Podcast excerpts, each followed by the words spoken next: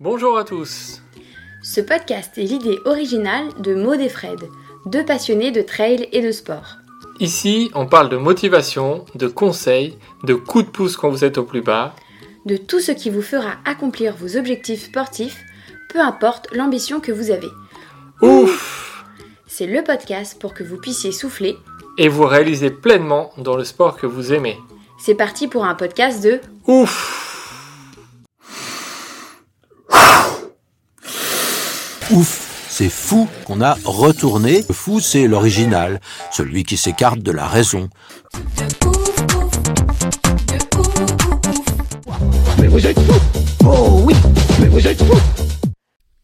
Bonjour à tous et bienvenue pour un nouvel épisode. Avant de vous en parler, on voulait vous remercier pour votre soutien, mais pour nous soutenir un petit peu plus, on compte sur vous pour aller nous mettre des étoiles et des commentaires sur notre profil. Ça va nous faire avancer, ça va nous faire connaître, et puis bah, ça va nous faire euh, plaisir, hein, ça va nous faire avancer dans notre, travail et dans notre recherche de partage de- d'épisodes. Voilà, c'est un plaisir au quotidien de vous faire partager tout ça. Donc, euh, N'hésitez pas en retour à aller euh, nous mettre des petits commentaires et des petites étoiles. Pour revenir à l'épisode, on reprend les briefings de course. Ça fait longtemps qu'on n'en a pas fait. C'était euh, l'origine de notre euh, podcast, il y a bientôt deux ans. Pour euh, cette reprise de briefing de course, on va parler de la Trans Grand Canaria, l'une des premières courses de la saison, l'un des premiers ultras qui se déroule fin février, donc dans quelques semaines, en espérant que, que ça ait lieu. Et on va revenir sur cet épisode avec Diego Pazos et Florence Morisseau. Bonjour à tous, bonjour Fred. Alors, comme le dit Fred, on est très content de, vous retrouver pour ce briefing de course parce que ça, ça nous donne euh, un petit peu euh, des objectifs pour, ça nous donne un peu des objectifs pour cette année. Alors, on a voulu faire intervenir un élite qui est Diego, qui est un ultra trailer, un trailer euh, suisse qui a gagné des courses, notamment le 90 du Mont Blanc. Il a fait des top 10 aussi sur des grandes courses internationales et il a couru, bien entendu, la Transgran Canaria à plusieurs reprises. Donc c'est un fin connaisseur de cette course.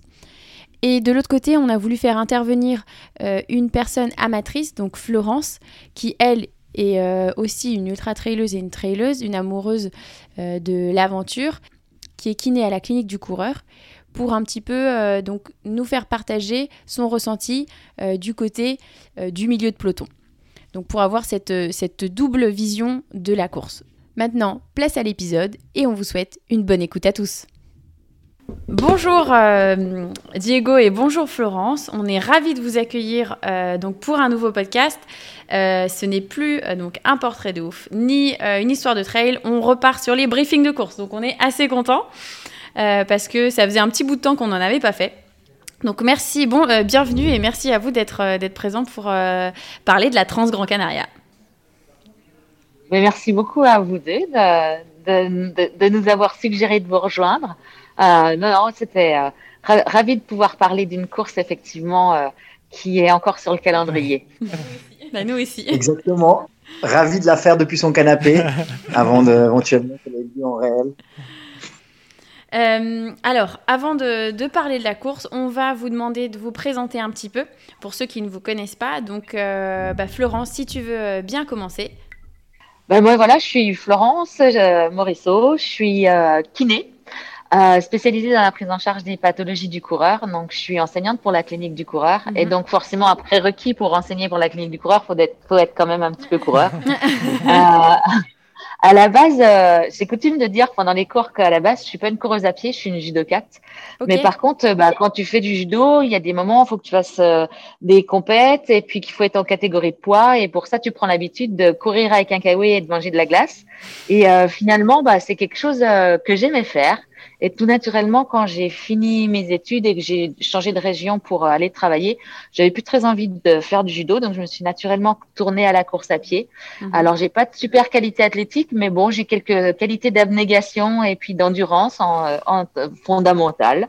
Donc, euh, très vite, je me suis orientée vers, euh, vers les courses longues et, euh, et plutôt euh, hors stade parce qu'en fait j'ai commencé le trail dans les années euh, allez 2003, 4, 5, là où euh, finalement tu étais une fille, tu courais dans la gadoue et tu pas peur de te de, de, de, te tremper, bah tu pouvais faire quelque chose de pas trop mal. Mm. Donc j'ai bénéficié de, de de ce démarrage du trail qui fait qu'aujourd'hui la densité chez les filles est vachement Ouais. plus élevé, Ouais. le niveau est dix fois plus élevé aussi, mais, euh, mais ça m'empêche pas de continuer à, à, à m'amuser, puis de prendre plaisir à prendre des départs et surtout à traverser des lignes d'arrivée. Ben, merci pour cette belle présentation. Bah, Diego, euh, on va te laisser te présenter pour ceux qui ne te, connaissent pas. Alors moi, c'est Diego Pazos, Speedy pour les intimes et les moins intimes. Euh, donc ouais, je suis un coureur depuis coureur de trail et d'ultra trail depuis 2012. Mhm. Euh, donc moi, je viens du foot à la base. Donc j'ai plutôt fait euh, 20, euh, 20 et quelques années de, de football, de football avant de passer justement un peu, un peu comme Florence, quasiment directement au trail ou en tout cas la- aux courses de montagne, Mhm. sans passer vraiment par euh, par la route. J'en avais un peu marre de de, de, de, jouer au foot et je me suis dit allez des petits défis un peu un peu personnels et c'est comme ça que je suis tombé un peu dans le bain assez directement je suis assez vite monté sur des distances euh, type UTMB euh, donc j'ai pas je suis pas trop un exemple de De progressivité. de- de- Progressivité.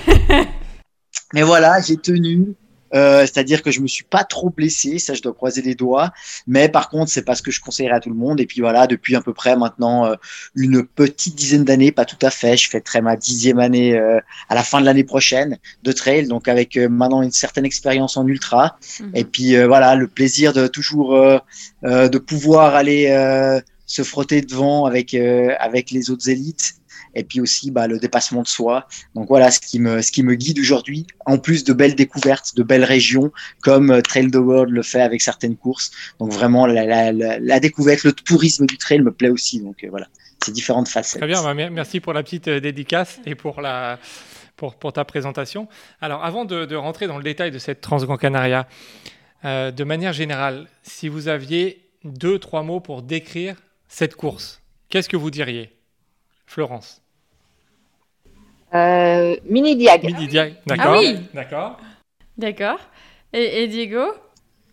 Euh, j'ai envie de dire un peu euh, western. Je sais pas, ce côté à la fin dans les canyons Ouais. et tout ça, c'est un peu la, une image marquante euh, de ce de- surtout quand il fait chaud et qu'on souffre en fin de course. Ok. Mm. ok. Bon, bah, ça, ça met tout de suite dans l'ambiance. Hein. tu, tu, tu le rejoins, euh, Florence, euh, Diego, quand il dit euh, du western? Ah ouais, à 200%. Et puis moi, c'est- c'est c'est aussi un, un souvenir que j'ai. c'est Et c'est pour ça que je parle aussi de mini-diag, c'est la variété de, Ouais. de paysages Ouais. rencontrés.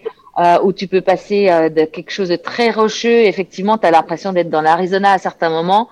Euh, et parfois, tu as un peu de, de végétation luxuriante. Tu, remènes- tu termines par un canyon, tu te crois un peu dans la Sierra de Guara aussi. Enfin, c'est, euh, c'est, ouais, le côté, tu voyages sur la même course. Et c'est aussi ce que tu traverses à La Réunion, où tu peux avoir des différences de Mhm. température hallucinantes, euh, des différences de terrain, de technicité. Et, euh, et, et en ça, ça a quelque chose de, de, d'hyper intéressant, d'hyper séduisant, puis qui demande aussi, euh, au-delà des qualités athlétiques, de l'adaptabilité. Et, euh, et, je trouve que c'est, c'est bien parce que ça laisse aussi là, un, peu de, un peu de part à celui qui est peut-être moins doué intrinsèquement, mais casse justement ses capacités, ses qualités d'adaptabilité. Mhm. Donc, euh, Effectivement, moi j'ai de grosses émotions là-bas, Mhm. autant euh, autant euh, positives, mais aussi des, des moments très très difficiles euh, en course. Donc c'est vrai que je suis passé un peu par tous les états euh, sur cette course, et puis euh, donc c'est vraiment une course qui qui est, euh, je pense, euh, euh, beaucoup plus difficile que ce qu'elle n'y paraît. Ouais, c'est le retour qu'on a aussi euh, des, des- des voyages qu'on a fait avec Trails the World. Justement, on a été deux années de suite et, euh, et c'est euh, c'est beaucoup de retours qu'on a eu de coureurs qui, qui, qui ont dit que c'était un peu plus difficile qu'attendu en fait. On n'imagine pas euh, la, la difficulté. Donc c'est pour ça qu'on qu'on fait un briefing de course et on, on va revenir en détail justement euh, sur, euh, sur les, les différents points du parcours. Et d'ailleurs, donc, avant de commencer la course, bah, on prépare son sac. Euh, pour vous, c'est quoi la chose essentielle, importante à avoir euh, dans son sac quand on part sur la Transgran Canaria? Son petit truc fétiche. Ça peut être plusieurs choses, hein, c'est pas qu'une unique chose, mais en gros, les, les choses essentielles que vous euh, vous dites, ok, il faut le prendre. moi, j'étais quand même vachement contente d'avoir mes bâtons. Ouais. Ouais. Euh, voilà, parce que parce que moi, je, enfin, très clairement, hein, je représente euh, le, le ventre mou du peloton. Et, euh, et ce ventre mou-là, bah, il passe quand même un certain nombre d'heures. Oui. Et, euh, et j'ai souvenir que même à l'arrivée dans les canyons, où c'est plutôt pas très difficile d'un point de vue euh, d'un point de vue dénivelé, où bah finalement pour l'équilibre, euh, avoir, euh, bah, je suis vieillis, je suis vieillissante aussi, hein. mais pour l'équilibre, c'était quand même chouette, c'était quand même chouette d'avoir des bâtons. Mhm. Euh, et puis, euh, puis je pense que t'es pas à l'abri non plus de te faire prendre euh, par la, par le fait de manquer d'eau. Oui. Oui. Donc, euh, je dirais d'être quand même assez attentif à ces réserves d'eau. Et j'ai failli me faire un peu avoir. Euh, donc, euh, ouais, peut-être Mm. les deux petites choses. Ok. Et, et toi, Di- Diego? Totalement d'accord avec, euh, avec les bâtons. Je pense même à l'avance, c'est c'est une course euh, qui peut être, euh, ça peut être très utile. Sinon, je vais vous, évidemment pas vous dire le nœud pape, parce qu'évidemment pour moi, c'est- C'est la base. On... T'as devancé notre prochaine question sur l'objet fétiche. Alors, voilà. Mais sinon, je dirais quand même, bah, je dirais aussi la casquette. hein. Parce que finalement, euh, au matin, euh, dès que ça se lève, assez vite, vers 9-10 heures, et euh, selon où on est sur le parcours, on est assez vite sur des crêtes. On arrive euh, au centre de l'île avant de redescendre sur, euh, voilà, sur euh, Maspalomas. Et puis, bah, il fait chaud. Il fait très chaud. Et bah, l'eau, je suis totalement d'accord, Florence. Mais je rajouterais même une casquette, voire une saharienne. Parce que dans Oui. ces canyons, côté western, eh ben, on a une impression étouffante. Au fait, ça, ça reflète en plus la chaleur. Et donc là, il faut bien être, bien, bien se protéger, éventuellement bien humidifier aussi la, la casquette. Donc, euh, pas l'oublier, quoi. Ou la prendre en route. Ok. De très bons conseils. ouais, Ouais. très bons conseils ouais. Ouais, merci pour, euh, pour ces petites précisions. Donc, on sait que, du coup, euh, toi, Diego, c'est ton objet fétiche, c'est euh, c'est le nœud pape qui te suit dans toutes tes aventures et c'est comme ça aussi qu'on te reconnaît. Euh, voilà. Et toi, est-ce que Florence, euh, tu as un objet fétiche euh, ben, Alors, pas un nœud pape, mais euh, peut-être un chapeau, Ouais. euh, un bracelet. euh, Non, j'ai- j'ai pas franchement d'objet fétiche. Après, euh, je suis, c'est vrai que c'est un peu ritualisé euh, Oui. ma, ma préparation de, de ma préparation de mes affaires. Euh, je ressemble à rien parce que je pense que je mets le même short pour ces courses-là depuis euh, depuis dix ans. Euh, mais bon, c'est voilà, je suis plutôt euh, je suis plutôt confort Mhm. avec. Si je, si je dirais quelque chose qui me manquerait vraiment, si je les avais pas, et là encore, ça paraît, ça peut paraître un peu bizarre, mais j'ai des petits gants de vélo, enfin des petits gants, euh, les quilles là Mhm. qui euh, pour alors j'accroche pas mes bâtons dedans ils me servent pas pour accrocher mes bâtons. Mais euh, mais encore une fois il y a des fois il faut que tu poses les mains par terre pour grimpouiller pour reprendre pour euh, et, euh, et et ce côté alors même s'il fait chaud moi j'ai mes petites mes petits gants type gants de vélo mhm. les qui qui qui qui me rassurent et je vois à la dia que j'avais pas de bâton et je les ai aussi. Dans le sens où voilà ça doit être un peu ça doit être un peu Ouais. Ouais. Tu, te sens, tu te sens protégé un peu. Ça te- Et- mais il y a ouais il y a un petit peu de ça il y a un petit peu de ça Ouais. ouais. Euh, alors, on est vendredi. Il est... Le départ est à 23h. C'est en bord de mer. C'est euh, c'est sur la, la playa de Las Canteras, donc à... dans, le- dans la capitale. Arrête, tu nous donnes envie d'y être. Ah, voilà. Donc 23h, il y a, il y, a une, euh, il y a une sacrée ambiance. hein, ça bouillonne de monde. L'ambiance est incroyable. Vous, à quoi vous pensez quand vous êtes à 10 secondes du top départ Alors moi, je me, je- ce jour-là, je pense à y être, tout simplement. Ouais. Parce que pour la petite histoire, je retrouve des copines euh, qui avaient un appart euh, sur place et qui et dont euh, l'une doit nous emmener au départ. Mhm. Sauf que euh, elle s'est pas elle s'est pas regardée son GPS, enfin bon, elle a rien prévu, etc. Et qu'il y a des camions poubelles partout. Ah oui, Ouais. bah oui. Donc le- toutes le les soir. rues, t'as des camions poubelles. Et donc euh, on a pas du genre, je- moi j'ai dû arriver sur la ligne de départ, euh, allez, dix minutes avant. Donc euh, c'était vraiment dans le genre, euh, bon, laissez-moi là, je termine à pied parce que là c'est mort en voiture, Ouais, vous ouais. n'arriverez jamais à nous ramener là, au, au- au- bon endroit. Donc on est parti effectivement avec euh, le copain avec qui je prenais le départ. euh, on a on est on a sauté de la voiture et on est parti, on est arrivé ouais dix minutes. Euh, 10 minutes sur la ligne. Par contre, on est arrivé du bon côté de la ligne, donc on s'est retrouvé très, très devant. Ce qui était plutôt pas mal quand même pour le départ, parce qu'on peut-être qu'on en reparlera, mais je pense que c'est quand même euh, assez intéressant d'être pas trop mal positionné. Ouais, on va y Et venir. puis, ouais. euh, et puis donc euh, après, euh, bah, t'es dans le match. Hein. C'est, euh, c'est, ça y est, on y est. À, à- à- à demain soir. Et, et toi, Diego, quand tu es à 10 secondes euh, d'un objectif pareil, euh, donc tu, tu l'as dit, hein, tu joues pas, euh, Florence, elle est peut-être plus là pour terminer. Toi, tu te présentes sur la ligne, c'est pour essayer de faire un résultat. T'es comment à 10 secondes du départ? Alors moi j'ai un petit rituel, c'est de c'est de regarder un peu euh, que tout se passe bien. C'est-à-dire que je pipette une fois ma boisson, mhm. euh, je regarde, je mémorise un peu que la nourriture elle est de sauce de poche dans celle-ci, que euh, que j'ai bien, par exemple les gants, que j'ai bien tout ce que j'ai pas sur moi en fait de mémoriser qui sont bien aux bons endroits, pas que j'ai oublié quelque chose ou bien que je commence à m'énerver, la frontale qu'elle soit bien là, que je sache que j'ai accès par exemple à la batterie de recharge. je fais un dernier check général. Après, euh, généralement, devant, quand on arrive, bah, on se salue avec les, mm. autres collègues euh, euh, élites et, voilà, et on regarde, on tâte le terrain. Il y a aussi un peu une part de se dire euh, quelle est la stratégie dès le début de course. Il y a un qui a la poutre d'escampette, qui a envie de, de, de, tout faire exploser dès le début. Voilà, donc il y a un petit côté rentrer dans sa, rentrer dans, avant de rentrer dans sa bulle, de vraiment d'observation. Puis après, ben vraiment, c'est au fait, essayer de garder euh, un maximum euh, son calme. Au fait, moi, c'est un peu comme une enveloppe corporelle. Je suis expressif, euh, j'aime bien extérioriser comme ça, mais au fait, c'est comme une deuxième façade à l'intérieur. Je suis hyper calme et je suis déjà dans ma course. Je peux être en train de rigoler, je peux être en train de, de faire un peu le pitre, mais au fond de moi, je suis déjà dans ma course et j'essaye d'économiser au fait tout de suite de l'énergie parce qu'on sait que l'influx qu'on peut perdre, alors c'est pas un départ du TMB, on est d'accord, hein, on n'a pas, c'est pas la même tension, mais quand même tous les départs, on perd déjà de l'influx sur la ligne de départ, donc c'est déjà de peut-être même de commencer à s'alimenter sans faire euh, partir le pic glycémique, mais déjà un petit peu pas, en fait, pas perdre de l'énergie alors qu'on n'a pas fait un seul mètre. Mm-hmm. Mm-hmm. Donc moi je suis, je suis là, je suis vraiment euh, dans le processus de rentrer dans ma bulle.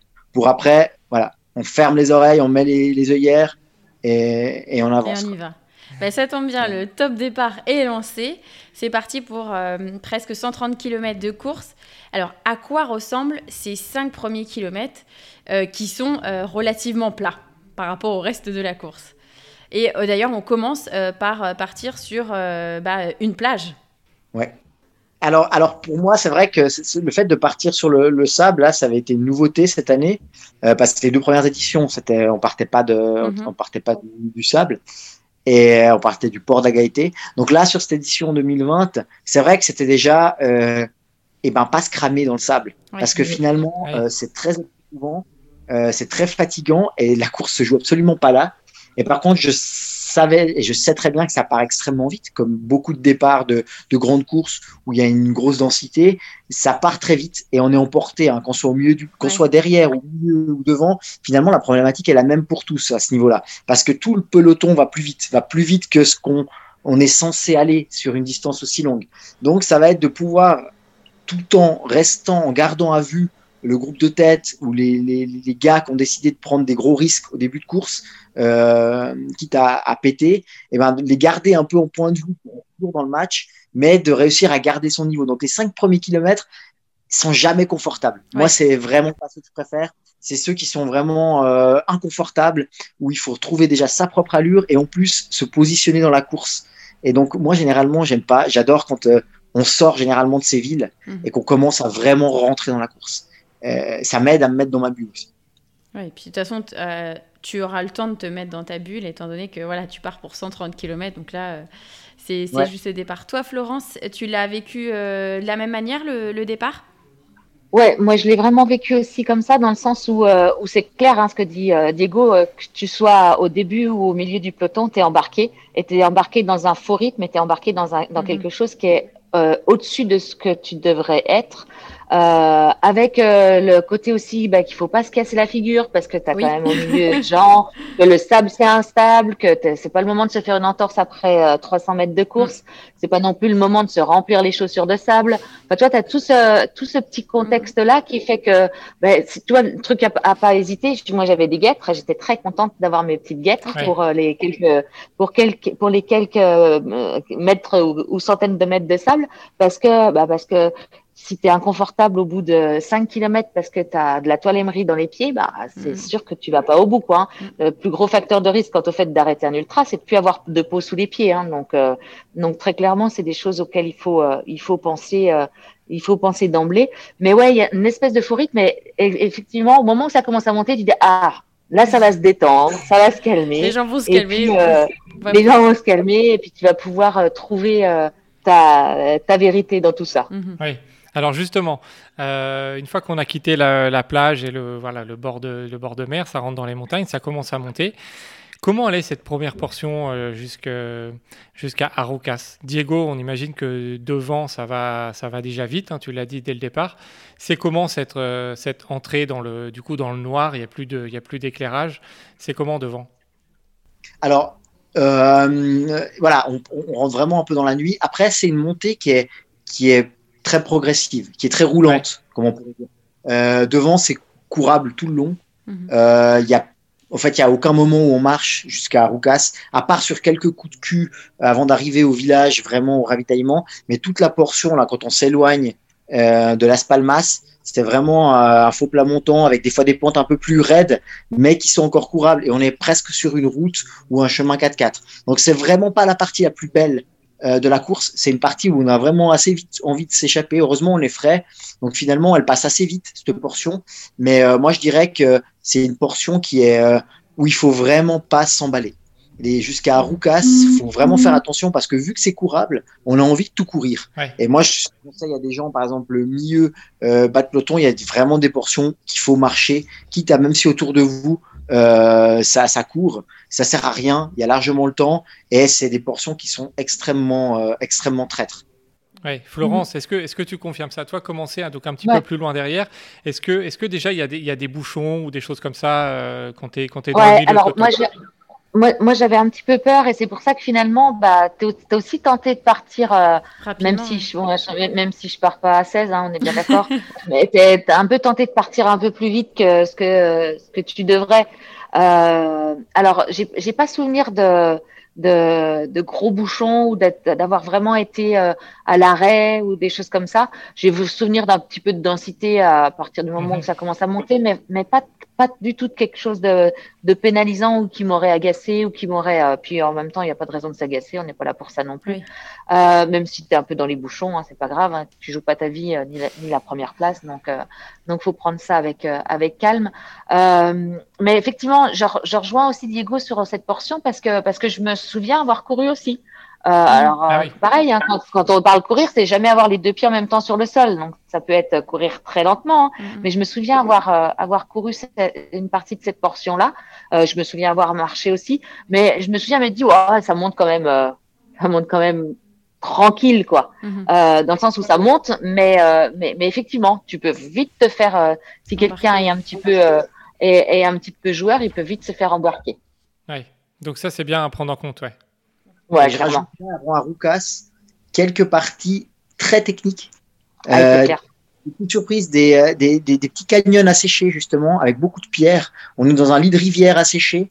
Euh, ça, je pense que c'est encore avant à Roucas même. Mhm. Et donc là, c'est très technique. Moi, je, là, j'ai, souvenir d'avoir rattrapé bien euh, deux, trois concurrents et d'avoir justement rattrapé Dylan Baumann dans cette portion-là et qui était beaucoup plus rapide que moi sur les parties où il fallait courir sur le plat. Mais toutes ces parties-là, je suis revenu avec lui. Puis après, on, on a été on arrivé ensemble justement jusqu'à Roucas. Mhm. Et je me souviens m'être dit, ah bah là, il faut pas se faire une cheville quand même. Il faut vraiment être attentif.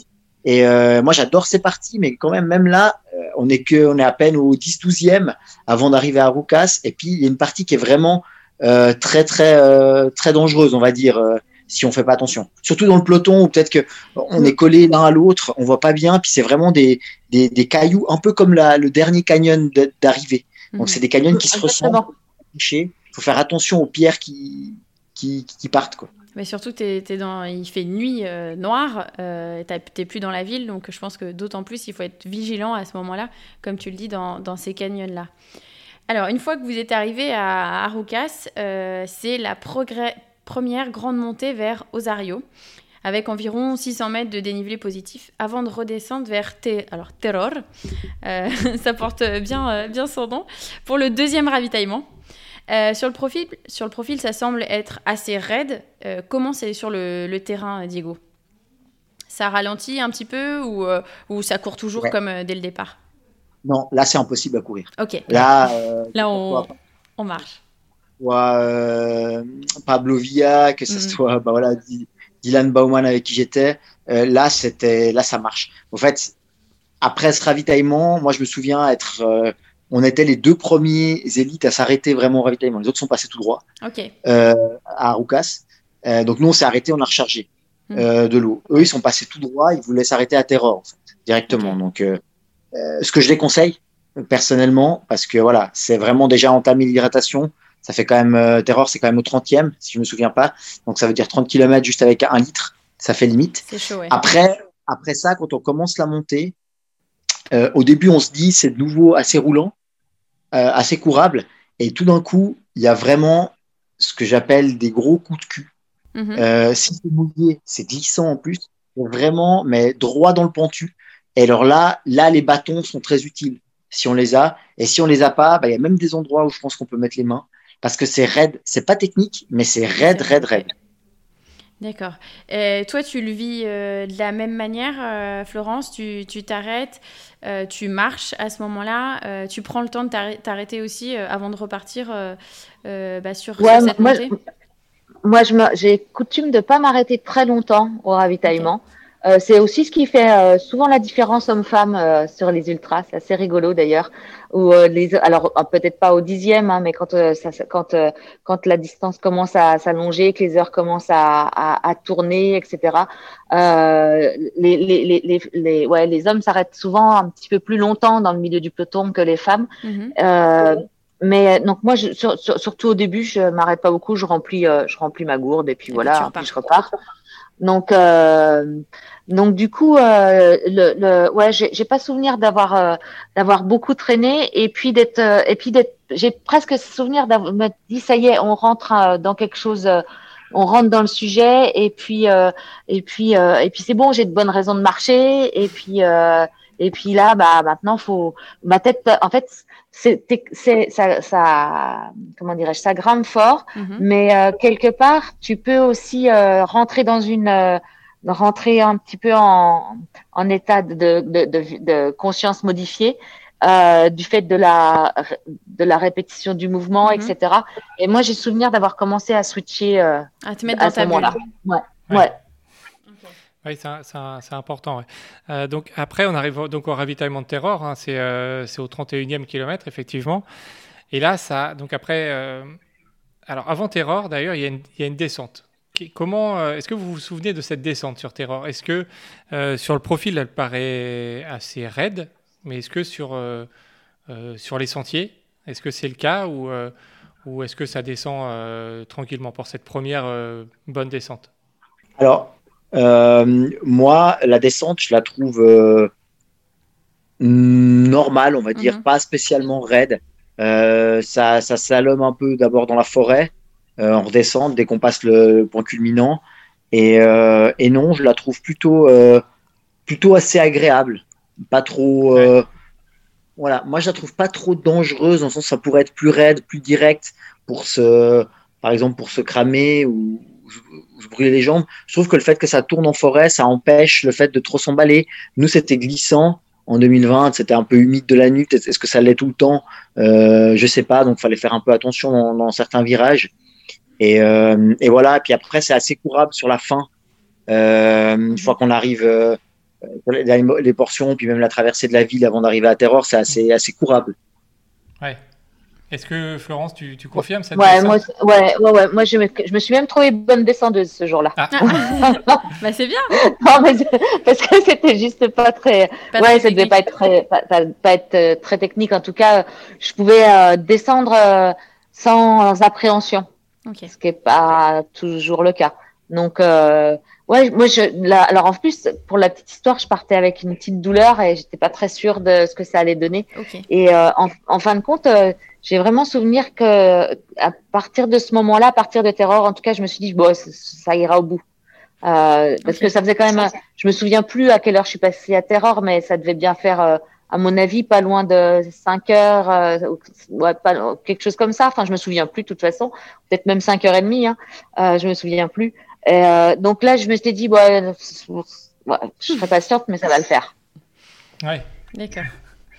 Euh, donc... J'ai eu d'autres moments où je me suis dit le contraire, hein, mais, euh, mais c'est bien, de toute façon, c'est ça aussi l'ultra. Il y a des moments où tu te dis c'est génial, ça va le faire, et puis à un moment donné, ça redescend, et tu te dis bon, ça va peut-être pas le faire, je suis pas sûre, et puis ça remonte. Donc c'est ça aussi, c'est toute une vie entière à vivre pendant un ultra.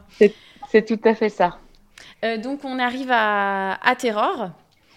donc à plus de 31, donc à 31 km. Alors c'est un ravitaillement assez animé. Euh, toi, comment tu, tu, le trouves ce ravitaillement, euh, Florence?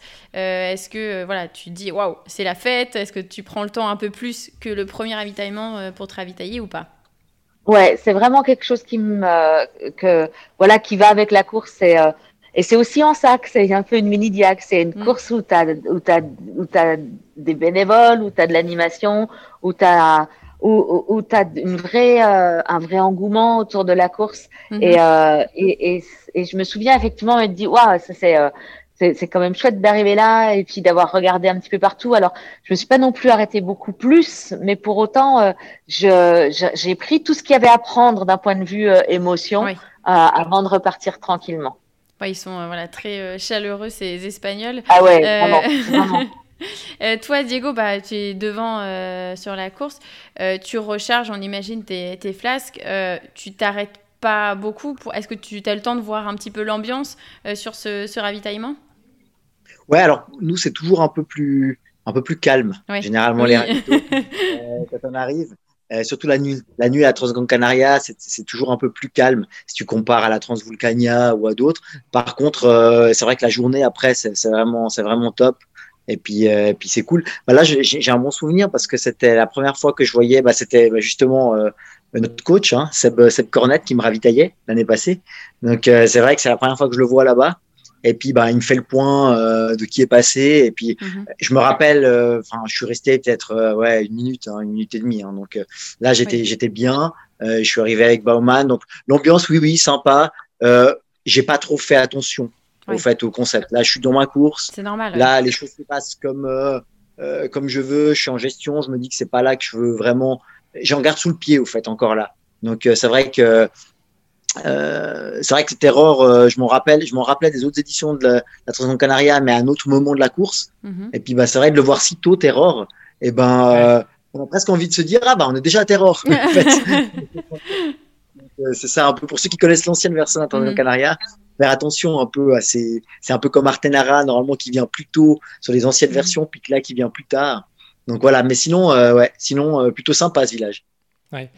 Euh, donc après Terror, ça, on part pour 11 km jusqu'à Fontanales, donc ça remonte à peu près 400 mètres de dénivelé et ça redescend avant de, avant de remonter sur, sur Fontanales. Donc là, là c'est encore, c'est encore la nuit. Souvent dans, sur euh, toutes les îles des Canaries, euh, sur Grand Canaria y compris, le nord de l'île est un peu plus humide. Euh, il, peut, il peut faire froid, il peut, il peut pleuvoir.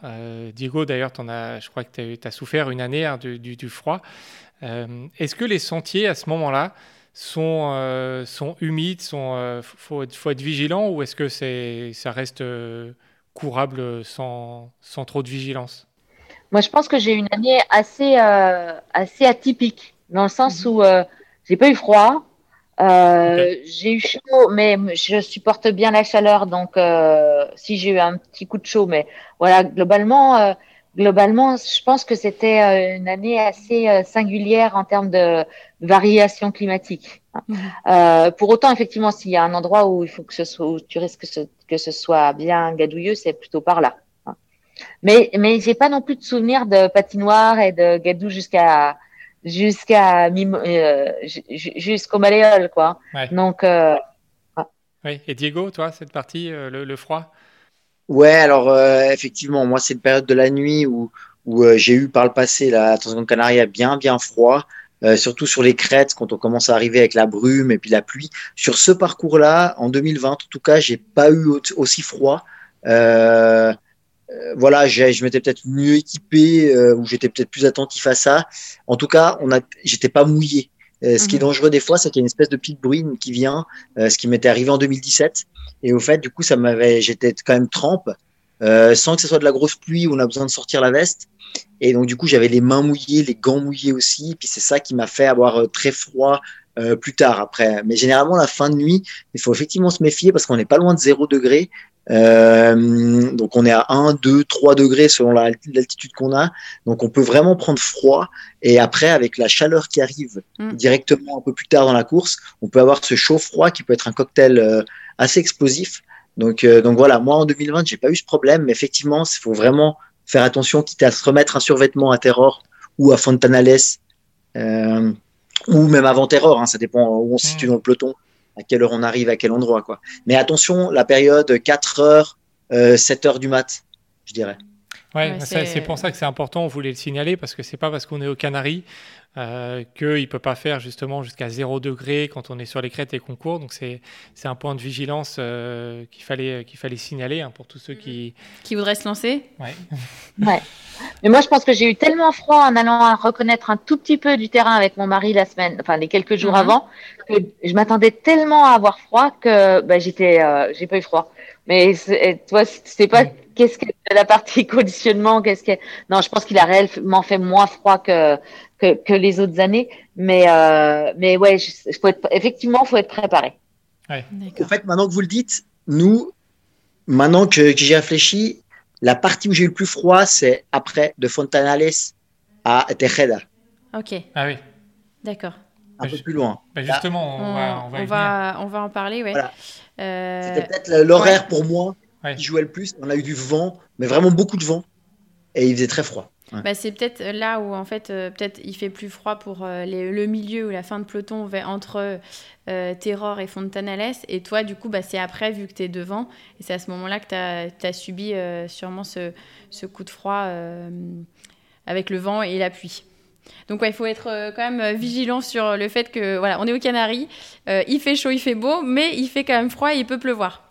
Euh, alors ensuite, on repart de, de Fontanales. Donc ça remonte sur 250 mètres de dénivelé environ avant d'attaquer la première grande descente, donc plus grande que celle dont on a parlé tout à l'heure, qui fait à peu près 800 mètres de dénivelé. Alors euh, Florence, est-ce que là tu t'es dit sur cette descente, je suis encore une bonne descendeuse ou pas? Euh, J'avoue que, je- alors, ce que je te disais tout à l'heure, hein, il y a des moments où euh, moi, je- mon cerveau, il, est, il doit, il doit Tu plus être là. ouais, ça débranche. Ouais. Ah ouais, euh, c'est un, peu. euh, euh, c'est aussi ce que tu viens chercher, hein, c'est Oui. c'est ce qui te fait vibrer, hein, c'est cet état de conscience modifié. En tout cas, ma, mon souvenir global de la Transgrande Canaria, c'est avant les 40 derniers, techniquement, j'étais j'étais dans quelque chose qui était très acceptable pour moi. Ok. Ok. Dans le sens où euh, j'ai vraiment un souvenir que, le- voilà, le- on, en, on en reparlera tout à l'heure, mais la, la, la fin dans les canyons, c'était pas sympa du tout. Ouais. Ouais, Euh, alors que je l'ai vu de nuit euh, et que pour moi, il faisait pas très chaud. Mhm. Donc, euh, donc euh, tu vois, il y avait quand même. euh, mais, mais sinon, euh, sinon, techniquement, je me suis dit, ouais, ça, c'est, c'est, faut que je sois vigilante, mais ça reste quelque chose qui est, qui est, euh, qui est acceptable. Mhm. Donc, de cette descente-là, sûrement exactement de la même façon. D'accord. Bon. Et toi, Diego, du coup, euh, comme tu es très à l'aise en descente, ça, ça carbure? Alors moi, j'ai adoré cette descente, Ouais. mais pour moi, c'est un peu le point clé euh, de la course. Ok. Parce que euh, là, on peut vraiment euh, s'exploser les, les cadavres. C'est-à-dire que c'est une descente qui est raide, Mhm. euh, qui est très joueuse, qui est très sympathique à descendre. Enfin, moi, j'ai pris mon pied. Par contre, euh, c'est vrai que ça peut laisser des dégâts. Et après, ben, on est, et on a encore beaucoup de dénivelé à faire. On a encore beaucoup de courses. Et puis là, c'est vrai que c'est typiquement une descente où on peut vite se laisser emporter. Et euh, vu que ça, que c'est raide et que ça descend, que ça descend sec, et ben voilà, les, les quadriceps, on est toujours en, rest- on est toujours en Mhm. rétention. Donc, euh, ils travaillent beaucoup en excentrique. Et après, euh, juste après, on peut le, on peut le payer, quoi, ou même plus tard. Donc, laissez-vous aller, mais faut trouver un certain relâchement. Faut, faut, faut trouver son rythme. Faut pas vouloir en faire trop. Et puis, euh, et puis, il faut pas trop se, se crisper non plus. Ouais, parce que justement, donc tu l'as dit, là, cette, euh, à la fin de cette descente, c'est à peu près au 50e kilomètre, donc c'est pas encore à la moitié. Donc c'est effectivement, si on est, si on On n'est n'est pas, pas bien, très très frais à, à cette, à ce moment-là, ça peut être compliqué par la suite. Et surtout qu'après, on, a, on attaque la plus longue montée en, en termes de, de dénivelé euh, consécutif. Euh, comment elle est cette montée? Donc au milieu, il y a le, il y a le ravitaillement euh, sur le barrage hein, de, de Los Ouais. Pérez, qui d'ailleurs n'est pas accessible aux accompagnants. Donc ça aussi, c'est important de le, de le signaler euh, et pour les accompagnants et pour les coureurs, parce que du coup, ils seront, ils seront seuls à ce ravitaillement. Euh, Comment, comment vous la vivez cette, cette descente? Diego, toi, après avoir fait une, une descente, une bonne descente, peut-être fait plaisir, cette remontée assez longue, comment, comment tu la vis et comment il est le terrain? Alors, elle se fait en deux temps. D'abord, une remontée nouveau. C'est un endroit qui est magnifique hein, là-bas. Si vous, mm. si vous pouvez aller avant en reconnaissance, c'est vrai que cette descente, de tomber enfin au, au fond d'un canyon, puis après de remonter avec euh, avec euh, il y a un restaurant aussi sur les sur les sur les rochers mm-hmm. et euh, avant d'arriver au barrage et tout c'est vraiment c'est vraiment super joli comme paysage et nous on est arrivé de nuit mais pour les gens qui sont au milieu de peloton bah ils arriveront au matin donc ils verront déjà. Donc c'est ils ont peut-être un lever de soleil là-bas. Donc ça doit, ça doit être superbe. Là-bas sur montée là le début elle est elle est assez sèche. Oui. ça monte ça, ça monte quand même rude. Là les bâtons sont très utiles aussi. Euh, bien s'alimenter à ce moment-là parce qu'on s'approche de la mi-course, mais on l'est pas tout à fait, et on sait qu'on a, on a une, une, longue montée.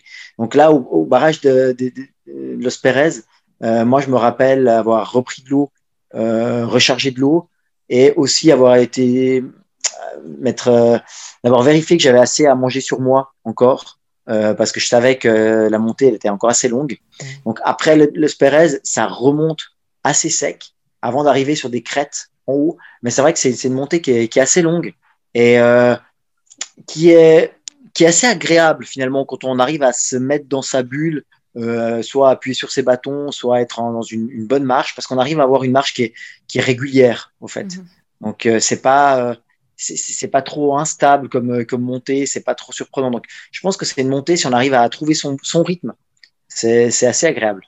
Oui. Et toi, Florence, est-ce que tu te souviens du coup de cette montée? Moi, je m'en souviens parce que, parce que je me suis trouvée bonne, bonne euh, crapahuteuse. Ah, bah, eh ben, c'est bien surtout à ce moment-là. Non, non, mais, non, mais en fait, c'était, voilà, j'étais très très forte ce jour-là, mais je sais pas pourquoi. Je suis arrivée vraiment en milieu euh, de peloton. Non, non. Euh, euh, plaisanterie mise à part, euh, ce que dit Diego, c'est exactement ça. C'est si tu arrives à, à trouver ton rythme, euh, c'est pas euh, un pas de 50 cm, un autre de 70, un autre où tu montes la jambe, un autre où tu la montes un peu moins, un autre où tu fais attention à un caillou, etc. Tu arrives à vraiment avoir une montée, euh, j'allais dire un peu type UTMB, dans le sens mmh. où tu peux prendre ton rythme et puis t'enchaînes. Mmh. T'enchaînes, t'enchaînes, t'enchaînes. Et quelque part, euh, bah, encore une fois, c'est c'est des c'est des, des, des, situations de course où bah du coup tu peux regarder autour, du coup tu peux t'émerveiller. Moi, je me souviens m'être dit mais ce resto là, je vais, il y a un super hôtel, je vais y retourner moi, mais je vais y retourner en mode en mode famille et on profite. Enfin, tu vois, mmh. le fait d'être dans un automatisme gestuel ça t'autorise à, euh, à te laisser divertir. Alors que quand tu es dans, tout le temps dans un peu le contrôle de la gestuelle parce que tu es en plus en insécurité, bah, tu, ta tête part différemment, mais tu t'autorises moins à profiter de ce qui se passe autour. Mmh. Oui. Et nous devant, nous devant, c'est un peu là où il y a les premiers euh, cadavres qui oui. apparaissent ah, devant. Oui. Premier qui explose. Là, je me rappelle avoir passé deux cours, un ou deux coureurs, notamment un, un Chinois qui était parti euh, devant. Euh, vraiment, il était en mini short et en liquette. Et là, il commençait vraiment à faire froid en arrivant à Artenara. Euh, vraiment sur les crêtes, il y avait du gros vent et euh, il faisait vraiment vraiment froid. Quoi. Après Los Pérez, quoi, un peu un peu dans la forêt, un peu plus haut. Dès qu'on arrivait avec à portée de vent, et ben lui, il était il était, il était pétrifié. Quoi. Bah D'ailleurs, on va en parler pour arriver jusqu'à Artenara. Il y a ces, cette petite partie un peu vallonnée euh, bah, bah, sur, sur les crêtes. Euh, donc, euh, toi, tu vois les, les cadavres qui, qui, commencent à tomber. Euh, comment tu, tu, le vis, euh, Diego, à ce moment-là? Tu dis, ah chouette, c'est bon, j'en élimine euh, un à un, ou tu, tu te sens mieux? Alors, ouais, c'est un moment, euh, c'est un moment où je me sens bien mm -hmm. et où ça fait un moment que j'ai un rythme qui est constant, qui est, euh, qui est solide. Euh, par contre, ça fait un moment que je suis tout seul. Ça fait un moment que ouais. je dois être, je sais pas, je dois être huitième, septième, huitième, mais je vois, j'arrive pas. Enfin, je vois personne devant. Euh, derrière, je vois des frontales, mais c'est assez loin, euh, mm -hmm. à 5-10 minutes. Donc, euh, je me dis, voilà, je sais pas. Et puis, c'est là où justement, on voit des gens, euh, tout d'un coup, on voit une frontale qui se rapproche très vite. Puis là, on se dit que la, la personne, elle est vraiment pas bien, quoi. Alors, mm -hmm. bah voilà, on s'arrête, on va demander comment, comment il va, mais c'est pas facile avec les Chinois, hein. Ils parlent ouais, bien bah anglais. Oui. Donc, euh, ils te regardent, t'as l'impression que tu lui fais peur. Ouais. Donc, finalement, tu lui montes la veste, il, il avait mis sa veste euh, finalement à la fin. Je lui ai demandé s'il avait l'habit, il a sorti sa veste, il l'a mis. Donc Mhm. voilà, après tu continues. Puis sur cette portion, en fait, euh, bah c'est c'est vraiment encore, euh, on est encore dans, dans de la gestion. hein. On sait que, on sait qu'on est encore, on a encore pas mal. Et puis, et puis voilà, c'est un peu plus tard où je pense qu'on peut un peu plus se dévoiler, même si on commence, on commence à être entamé quand même. Ouais, on sent qu'on a quand même plus de même fraîcheur. On sent qu'on n'est pas capable de, de tout d'un coup euh, mettre une grosse accélération. Quoi. Je veux dire, on commence à musculairement à, à sentir l'effort. Et euh, là, tout le défi est de bien s'alimenter, de bien boire, ne pas oublier. C'est- C'est c'est un classique, hein. c'est une constante. Mais là encore plus. Et avec le fait qu'il y avait, c'est la période pour moi en tout cas à ce moment-là où il fait le plus froid, Oui.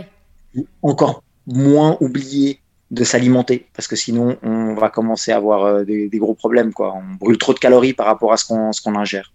Ouais, on oublie euh, d'ailleurs souvent ça de manger quand, quand on a froid parce qu'en fait on se dit bah, bah, on n'y pense pas, on se dit j'ai froid, j'ai froid, je me couvre, mais le fait de manger effectivement ça peut euh, permettre d'avancer et puis de repartir et de continuer à, à avancer. Alors toi euh, Florence, tu arrives un peu plus tard, donc il fait jour. Ouais.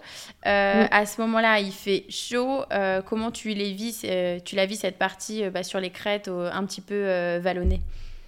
Ouais, là, cette partie-là, je la vis plutôt bien. C'est après que je vais moins bien Ah. vivre, où je vais avoir, Donc là où je vais avoir un, un- un- un petit coup de chaud. Non, cette, cette, cette- toute cette portion-là, en fait, je suis rassurée sur, euh, je suis rassurée sur le fait que j'ai pas trop mal. euh, j'avais une petite sacroïlite, donc euh, du coup, euh, euh, j'avais des, des fois des irradiations dans la crête iliaque, puis des irradiations dans la cuisse. Et je le vis en me disant, euh, bah, profite parce que finalement, euh, finalement, ça, ça, ça, ça, ça le fait. Et j'ai, j'ai pas encore, euh, voilà, je, je, moi, je gère hein, tout le temps. Alors si, quand même, le petit côté un peu, euh, un peu sympa euh, à partir de ce moment-là, c'est que moi, au niveau où je suis et dans le niveau du peloton où je suis, c'est là que tu commences sérieusement à, à, à, à, à reprendre un petit peu de place. places, oui. Euh, ouais, très clairement. Là, à partir de ce moment-là, bah, tu commences à gagner. Et moi, mon challenge, c'est de plus me faire doubler dans ces moments-là. Ah, c'est bien. Et du coup, euh, tu te dis, euh, euh, bah, tu vois, quand, dans les moments où ta, ta conscience modifiée, elle est plus assez efficace, t'es quand même bien, bien là. Et tu te demandes aussi un peu, euh, tu te dis quand même que ça va quand même encore être long et que tu redoubles et, bah, tu, et tu te rends compte que tu te fais pas doubler, bah, ça veut dire que quelque part, ça va pas trop mal. Mm. T'es dans le bon, euh, au bon endroit finalement dans la course. Ouais, Donc c'est rassurant. C'est un bon Ouais. critère, c'est un bon critère pour savoir si, Ouais. euh, si tu tu t'en sors bien. Effectivement, au départ, euh, il y a souvent euh, des gens qui se disent faut pas que je me fasse doubler, faut pas que je me fasse doubler, et en fait c'est une erreur. C'est c'est vers la fin, au contraire, c'est tu peux te faire doubler jus- jusqu'à la moitié du chemin, et si tu vois qu'à la fin t'arrives pas à trop perdre de place, c'est là où tu as bien géré ta course, surtout quand on parle de gestion d'ultra. C'est clair. Et puis c'est vraiment euh, typique. Tu vois, tu vois des. Alors, il y a- il y a- tu, tu repères pas tout le monde, mais des fois tu vois un dossard qui te fait qui te fait tilter Ouais, ou euh, ouais. une dégaine, une dégaine qui te fait tilter. Attends, tu peux regarder aussi euh, autour de toi. ah, Donc de l'esprit était là. Donc euh, et puis et puis finalement tu le retrouves, tu le redoubles un petit peu plus tard. Donc tu dis ah bah tu vois finalement c'est vrai qu'il avait des arguments pour me doubler, mais je le redouble quand même. Oui. Euh, alors là, on arrive à Artenara, kilomètre 65. C'est, euh, on est pile à la moitié de course. C'est un ravitaillement assez, assez capital. Il est complet. Euh, comment, Diego, toi, est-ce que tu prends un peu plus de temps pour, pour t'arrêter à ce ravitaillement en mi-course ou c'est dans, toujours dans la même philosophie, une à deux minutes pour pas, pour pas laisser filer trop devant? Ouais, moi je suis toujours dans la même philosophie. Ouais. euh, je me sens bien. Euh, c'est un super moment parce que c'est le premier moment où, euh, euh, enfin c'est le deuxième moment où je vois Seb là qui me ravitaille et il est avec, il est avec avec son petit et et je me rappelle qu'il court avec moi cette trop partie quand même montante pour arriver presque à me challenger. Ah, je vais courir plus vite que toi, je vais courir plus vite que toi. Ça m'avait donné un super boost. J'ai un super souvenir là de cette fin de nuit là comme ça arrivé là. Et puis après, bah, au fait, non, là, je suis encore dans l'idée de me, de me recharger le plus vite possible euh, d'après la stratégie euh, prévue initialement avec ce que j'avais transmis pour, euh, pour l'avoir, remplir le plus vite possible les bouteilles. Parce que voilà, on est toujours dans, un, dans une démarche. Là, moi, dans ces débuts d'ultra, principalement, c'est de, de tenter de, de limiter la casse Mhm. sur une première partie pour éventuellement après soit pouvoir revenir, soit pouvoir au moins gagner des, des, des positions. Donc là, je suis à maintenir cet écart. C'est un peu plus tard où je prends un peu plus de temps dans les ravitaux. Mhm. Et toi, du coup, Florence, ce, ravitaillement à mi-course, est-ce que tu, tu, fais aussi euh, assez rapidement ou tu prends plus de temps là? Non, je me j'ai souvenir d'avoir pris un petit peu plus de temps, euh, d'avoir voilà, d'avoir euh, échangé alors quelques mots. Alors moi, je parle pas du tout, je parle pas du tout espagnol, mais d'avoir au moins échangé quelques mots en anglais. Mhm. non, j'ai souvenir d'avoir, alors j'ai pas passé un quart d'heure, hein, mais j'ai souvenir d'avoir d'avoir partagé. Euh, à ce moment-là. Et puis parce que moi il fait jour, hein, donc euh, donc euh, donc dans mon biorhythme entre guillemets, bah, c'est le moment où j'ai peut-être envie de manger un petit peu plus, mmh. Euh, sachant que moi, le fait d'ingérer de la nourriture solide va être moins délétère que pour euh, Diego, dans le sens où, vu que je vais moins vite, j'ai quand même moins de, de, de, de problèmes, euh, de problèmes gastriques. Et, puis, et puis, parce que j'ai une bonne nature aussi, je pense, et que j'en ai jamais eu, donc bah, je m'autorise à, à, à, m'alimenter un petit peu en solide aussi. Et non, j'ai souvenir d'avoir. J'étais encore bien. bon, bah, c'est l'essentiel. Le moment de solitude, c'est après. marrant là, c'est que finalement, euh, on, vit une course euh, quasiment similaire en décalé. C'est-à-dire que moi, à peu près, toi, Artenara, tu as peut-être passé en, en, je sais pas moi, quoi, 10 heures de course. 10, je, me souviens, euh, me souviens même plus, mais ouais, peut-être peut même pas loin de, ouais, peut-être pas loin de 11-12 heures même, je, je sais plus exactement, mais peut-être 10, ouais, 10 heures, 10 heures, 11 heures peut-être, ouais. Voilà, donc c'est à peu près le temps que moi je vais arriver en étant à, à Garagnon ou euh, le ravito d'après. Donc là, mm. moi, c'est des ravitaux aussi où je vais prendre peut-être, euh, on va dire, 4-5 minutes parce que je vais euh, manger un peu plus, un peu, de façon un peu plus consistante, ou en tout cas m'alimenter de façon plus consistante, que ça soit sous forme liquide ou sous forme solide. Mais en tout cas, changer peut-être de chaussures aussi. voilà, mm. passer dans une deuxième phase. On est à peu près sur la même durée de course, sauf qu'on n'est pas au même endroit. C'est ça, exactement. C'est ça qui est, voilà, qui est Faudrait Que tu Faudrait que tu partes après, et comme ça, vous courez au même moment. Ça devrait, ça devrait être intéressant. mais pas longtemps quand même. Oui, hein. oui, oui. tu te fais rattraper, tu fais aller quelques kilomètres. Et puis après... juste, pour, juste pour partager un ravito. C'est ça, exactement. 4 minutes de ravito. Faudra qu'on qu bah faire santé. Bah, c'est pour, pour, ça qu'on aime bien ces briefings, c'est que voilà, de confronter les deux points de vue entre, entre quelqu'un d'élite et quelqu'un du milieu de peloton, finalement, comme, euh, comme il y a beaucoup plus de monde qui sont, euh, qui sont dans le milieu de peloton que, que devant, donc c'est intéressant d'avoir, d'avoir ces deux points de vue.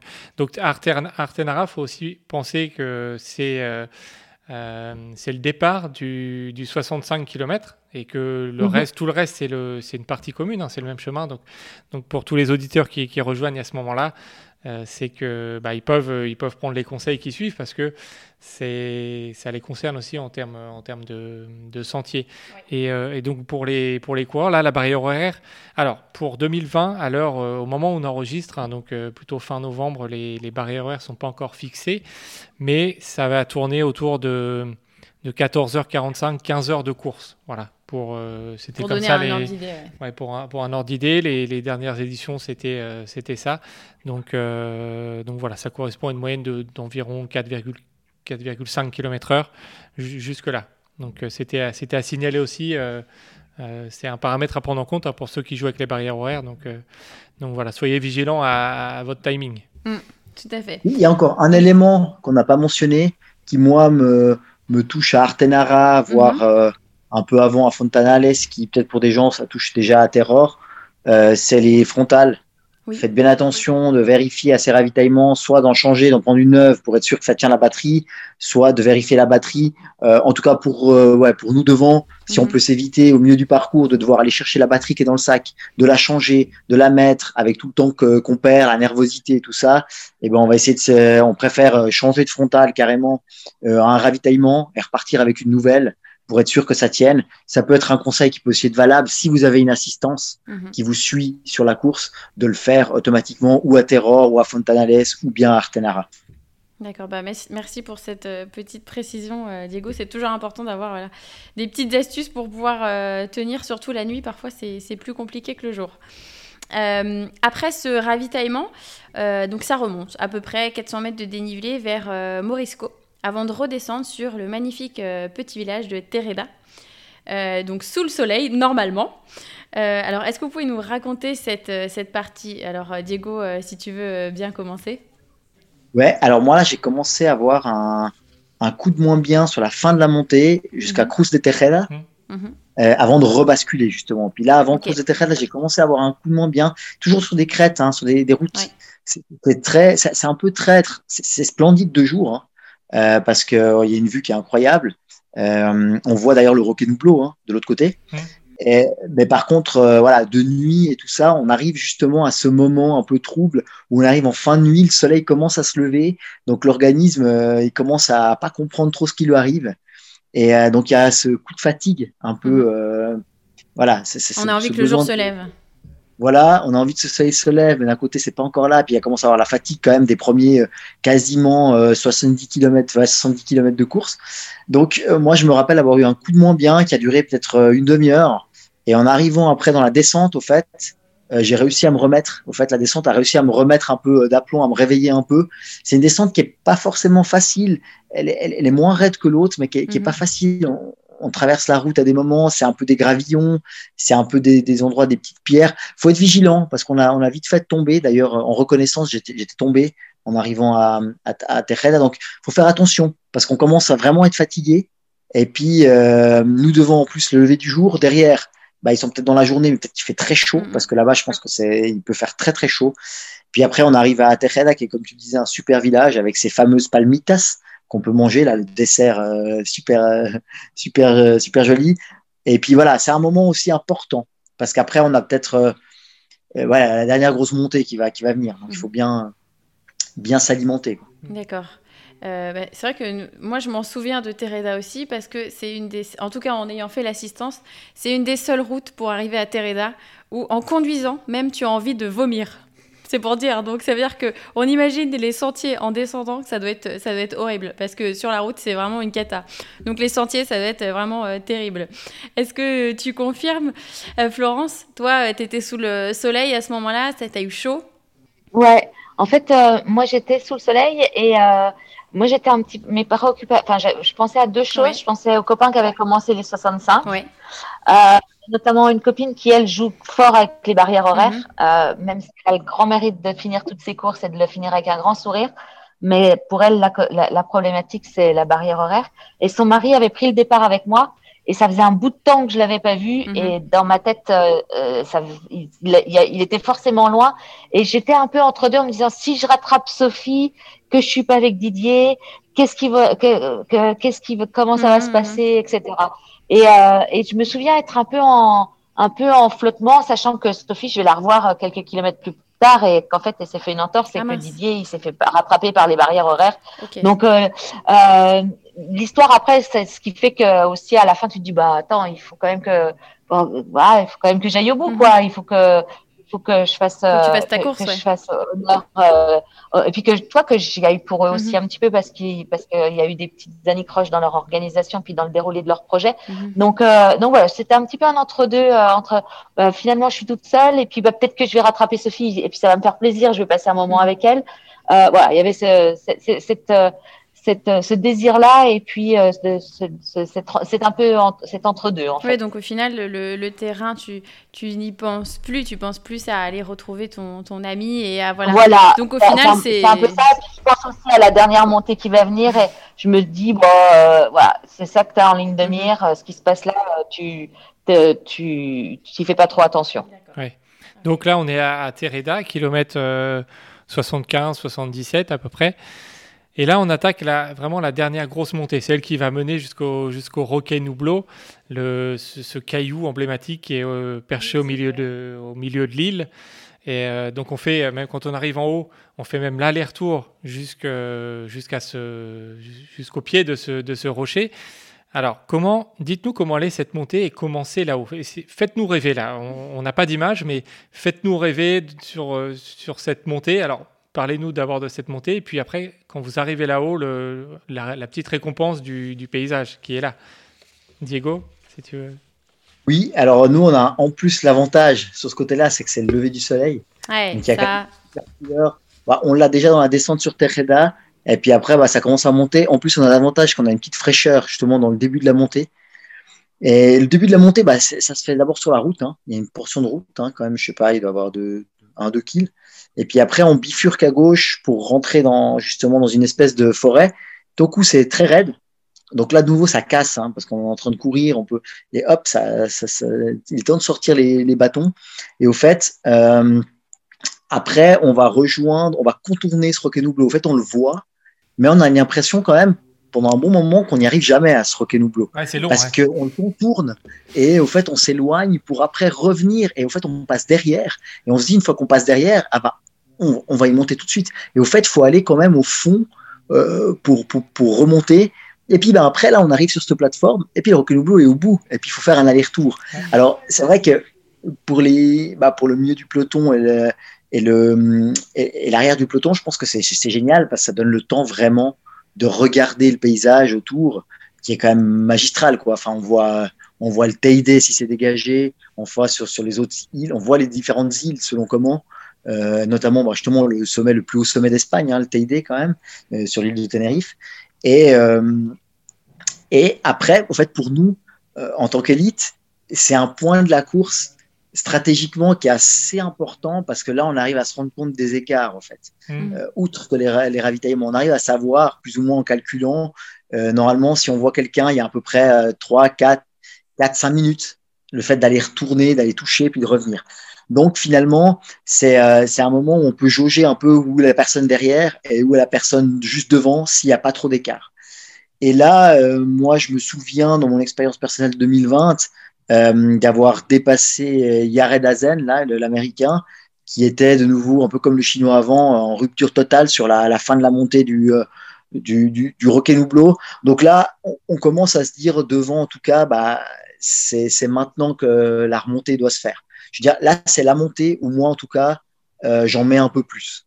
Euh, je mets un peu plus de ce qui me reste, sachant que le plus gros du dénivelé est fait après et que ça va être une grosse partie de descente de technique. Il va falloir pouvoir relancer, mais là, en gros, le raid, la dernière partie raid, elle est là. Donc, euh, c'est- un peu là où il faut mettre un peu les. où je pense qu'il faut remettre un, coup d'accélérateur si on, a les moyens. Et, euh, et toi, du coup, Florence, euh, derrière, il fait toujours chaud. Comment tu l'as vu? Ah, moi, j'avais pas du tout d'accélérateur. Il y avait plus de répondant, il n'y avait plus de câble. et du, coup, et du coup, comment tu l'as vu cette montée et puis cette, cette arrivée là-haut, justement? Euh, Diego en a parlé. euh, quand on est un peu plus derrière, hein, euh, moi, c'était mon cas, par exemple, de, de pouvoir profiter un petit peu plus là-haut. Euh, c'est pas facile hein, faire l'aller-retour. C'est pas, faut pas imaginer que c'est un chemin euh, tout plat. C'est, c'est beaucoup de rush euh, difficiles. Il faut faire toujours attention où tu mets les pieds. Comment toi, tu, tu l'as vécu tout ça? Ouais, moi j'ai souvenir de la première partie de montée qui était euh, que j'ai bien vécu, que j'ai fait à mon rythme, mais que j'ai pas trop subi. Mhm. Et puis à un moment donné, il s'est passé un truc, je sais pas euh, ce que c'était, mais euh, j'ai commencé limite à avoir presque froid alors qu'il faisait super chaud, Ah oui. euh, avoir euh, un peu euh, la, la, la tête qui tournait, enfin un, un truc un peu, bah voilà, je prenais un gros coup, j'étais en train de prendre un gros coup de chaud. Hein. Euh, et donc là après, ça a été, euh, là c'était un long labeur. Euh, mais euh, finalement, bah voilà, comme toute chose, hein, ça, tu prends ta analyse, euh, tu fais ce qu'il faut, tu bois, tu manges, tu te reposes. Je m'arrête, je m'arrête pas, mais je, je, je, je, je prends un petit peu plus mon temps. Et puis finalement, euh, j'arrive au sommet et je suis en état de pouvoir profiter. Ok. Et ça, c'est la récompense. Toi, tu te dis que tu as géré un vrai moment de mal, mais finalement, tu arrives au sommet et tu es en état de pouvoir t'émerveiller. Et même de faire l'aller-retour en te rappelant, euh, bah tiens, on a fait un selfie comme ça avec les enfants euh, il y, a, il y a deux jours. euh, et puis, tu, tu, tu, regardes, euh, tu regardes effectivement autour de toi et là, tu te dis, c'est c'est quand même pour ça que je cours. Donc, c'est quand même pour découvrir ça. C'est quand, quand, quand Diego, au début de, de, du, du podcast, parlait de, de tourisme via le trail, mais c'est juste un bon prétexte pour aller découvrir des endroits extraordinaires. Donc, euh, donc c'est dommage, ce serait dommage de pas de pas prendre le temps, comme tu dis, de de, de dire, Ouais. bah, j'ai quand même de la chance, quoi. J'ai quand même de la chance et euh, je, je fais quelque chose qui me plaît, je l'ai choisi et je découvre des endroits euh, extraordinaires. Donc là, faut, faut voilà, faut se dire, euh, faut faut faut euh, mesurer sa chance. Ouais, Bah, en tout cas, c'est bien ça, dit. ouais. ça, ça donne envie euh, d'y être. Hein voilà, Pour- je pense que pour ceux qui écouteront, euh, ils s'y verront bien euh, voilà, en haut de ce, de ce Roquet-Noublo.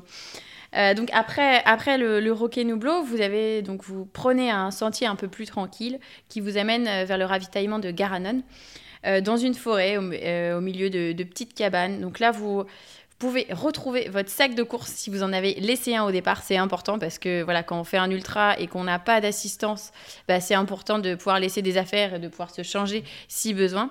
Donc là, on est au kilomètre 87. Donc les plus grosses montées sont faites. Tu le disais tout à l'heure, euh, Diego. Euh, il reste quand même un petit, euh, un petit coup de cul hein. voilà, avant de, basculer vers la longue descente jusqu'à l'arrivée dans les canyons. On y reviendra. Euh, d'ailleurs sur ces petites remontées aussi.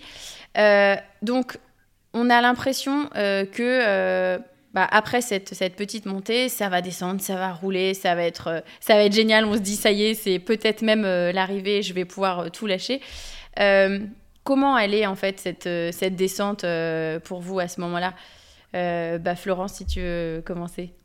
Ouais, alors moi je leur descends je, sais que voilà, ça va être le ravitaillement. Je sais que c'est c'est là que j'ai mon sac. Je sais que j'ai prévu me changer à ce moment-là, me faire une petite toilette. Euh, je rêve que mon mari ait pris l'initiative de venir. Et alors? Euh, Mais ah, non.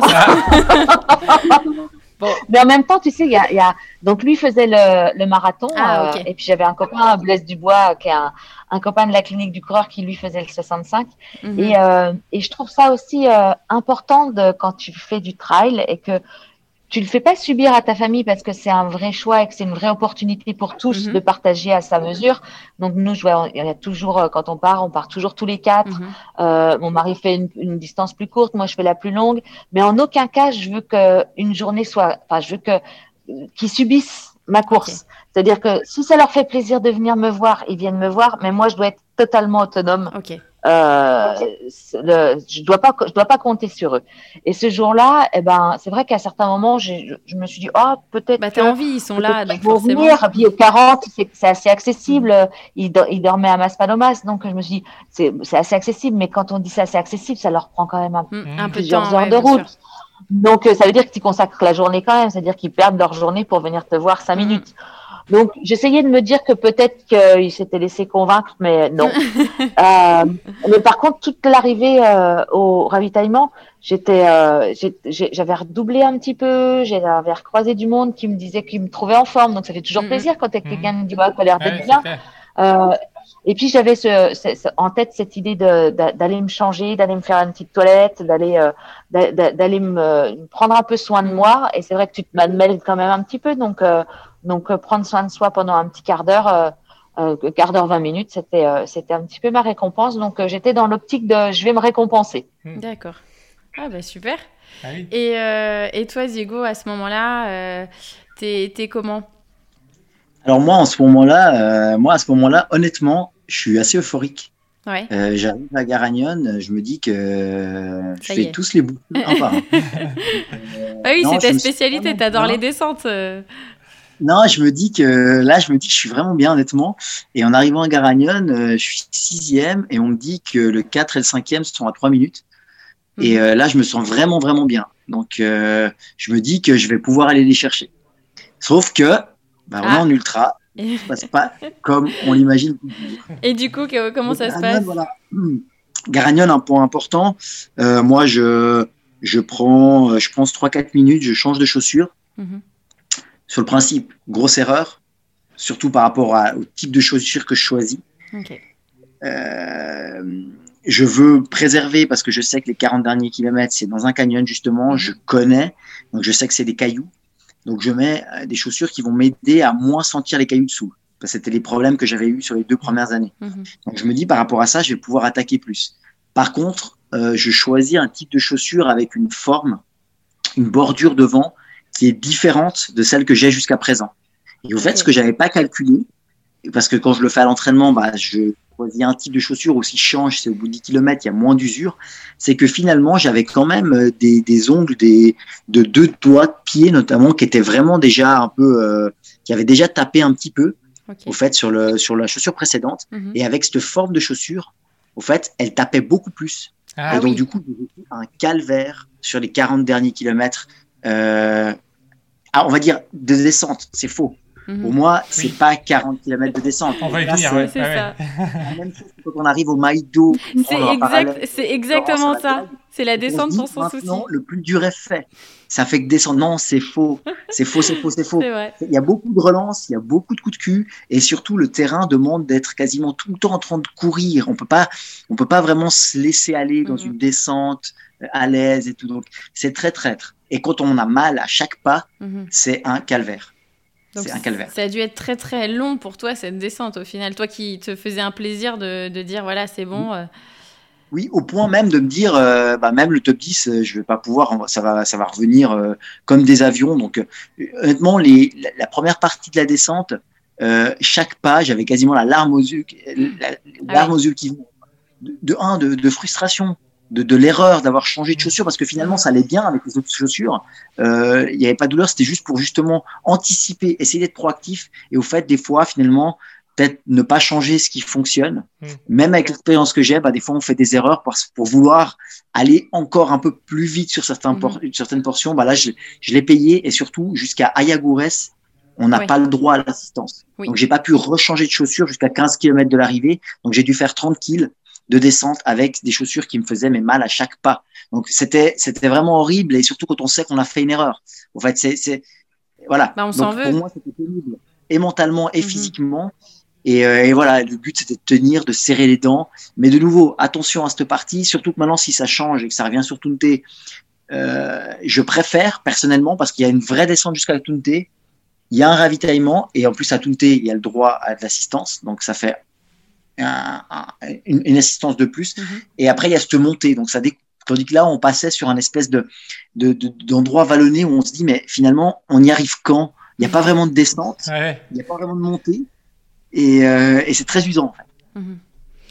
toi, Florence C'est rigolo, ce que tu dis, euh, euh, Diego, sur les chaussures, parce que moi, j'ai fait une, deux fois comme ça des erreurs de, changer de chaussures alors que ça allait bien. Et euh, alors, c'était pas à la Transgran Canaria, mais au mois de janvier dernier, mhm. je suis allée faire une course au Brésil euh, qui s'appelle l'Ultra Brazil Race et c'est un 135 miles. Oui. Euh, donc sur du terrain, assez euh, assez courable, euh, enfin pas technique en tout cas, mais avec il faut être autosuffisant, il faut avoir son assistance. Enfin c'est tout un concept de course que j'ai adoré et et j'avais tellement pas mal aux pieds qu'avant de commencer mon cinquième marathon, euh, où on avait un ravitaillement où on, pouvait, on avait la possibilité de prendre une douche. J'ai dit à mon mari, non, non, il faut que je prenne une douche, il faut que je me lave, parce que j'ai découvert avec l'humidité et la, la, chaleur ambiante du Brésil des zones d'irritation que je n'avais jamais découvert. Je vous passe les détails. Je dis non, non, il faut que je prenne une douche, faut que voilà. Et euh, j'ai dit mais par contre, euh, j'enlève pas mes chaussures. Hein. Et du coup, pris ta douche avec tes, chaussures? Donc c'était acrobatique parce que je voulais pas non plus bah mouiller mes chaussures. Mais pour moi, c'était inconcevable d'enlever mes pieds de ces chaussures, sachant que j'avais déjà fait quatre marathons, que j'avais pas mal aux pieds, qu'il me restait 40 bornes à faire et que, accessoirement, ça se passait très, très bien pour moi euh, au niveau de la course, même s'il n'y a pas une grosse densité euh, sur ces courses-là. Donc, euh, donc, le côté euh, chaussures que tu changes parce que tu l'as prévu, euh, eh ben faut y faire faut y faire attention parce que des fois c'est la c'est l'erreur de, de, de débutant et c'est l'anticipation de bien faire de trop finalement. Mm-hmm. Oui. Et du coup, pour revenir, euh, pour, revenir sur la descente, euh, Florence, comment tu l'as trouvé cette descente? Euh, C'est vrai que sur, sur le profil, comme l'a dit Diego, on est en haut, on a l'impression qu'on se dit bon, bah, ça y est, c'est gagné, on se laisse descendre. Mais, mm. mais c'est pas le cas sur le terrain. non, non, c'est vraiment pas le cas. J'ai encore, moi, j'ai pas trop, trop mal vécu juste les dix premiers kilomètres. Mais après, après, j'ai commencé à avoir mal partout quand même. Ah hein. c'est normal. que j'étais sortie. Et, euh, et là, j'ai euh, j'ai réussi pour la première fois à utiliser des techniques d'auto-hypnose alors que j'étais en train de marcher. Mmh. Et euh, moi, c'est quelque chose que j'ai appris à utiliser. Alors, je suis pas experte, hein, mais euh, je me suis euh, fait aider par des gens dont c'est le domaine d'expertise et j'ai appris à le faire pour récupérer. C'est-à-dire que je peux me poser en un quart d'heure et avoir vraiment le sentiment de récupérer et de repartir euh, en ayant fait un reset. Et, euh, et là, j'en avais vraiment marre quand même. Hein, je voulais rentrer. Et euh, je me suis dit, si, si tu arrivais à faire la même chose en marchant. Mhm. Et en fait, il y a certaines portions de route quand même sur cette fin. Il y a des portions de route un peu, euh, un peu en faux plat montant. Et je me souviens que du coup, je pouvais me mettre dans un rythme et je faisais exactement les mêmes, les, les, mêmes procédures et les mêmes exercices, mais en marchant. Et, euh, et, je me revois prendre ma douleur en marchant, l'acheter contre un arbre. Enfin bon, le truc où tu n'es pas tout seul dans ta tête à ce moment-là. Hein.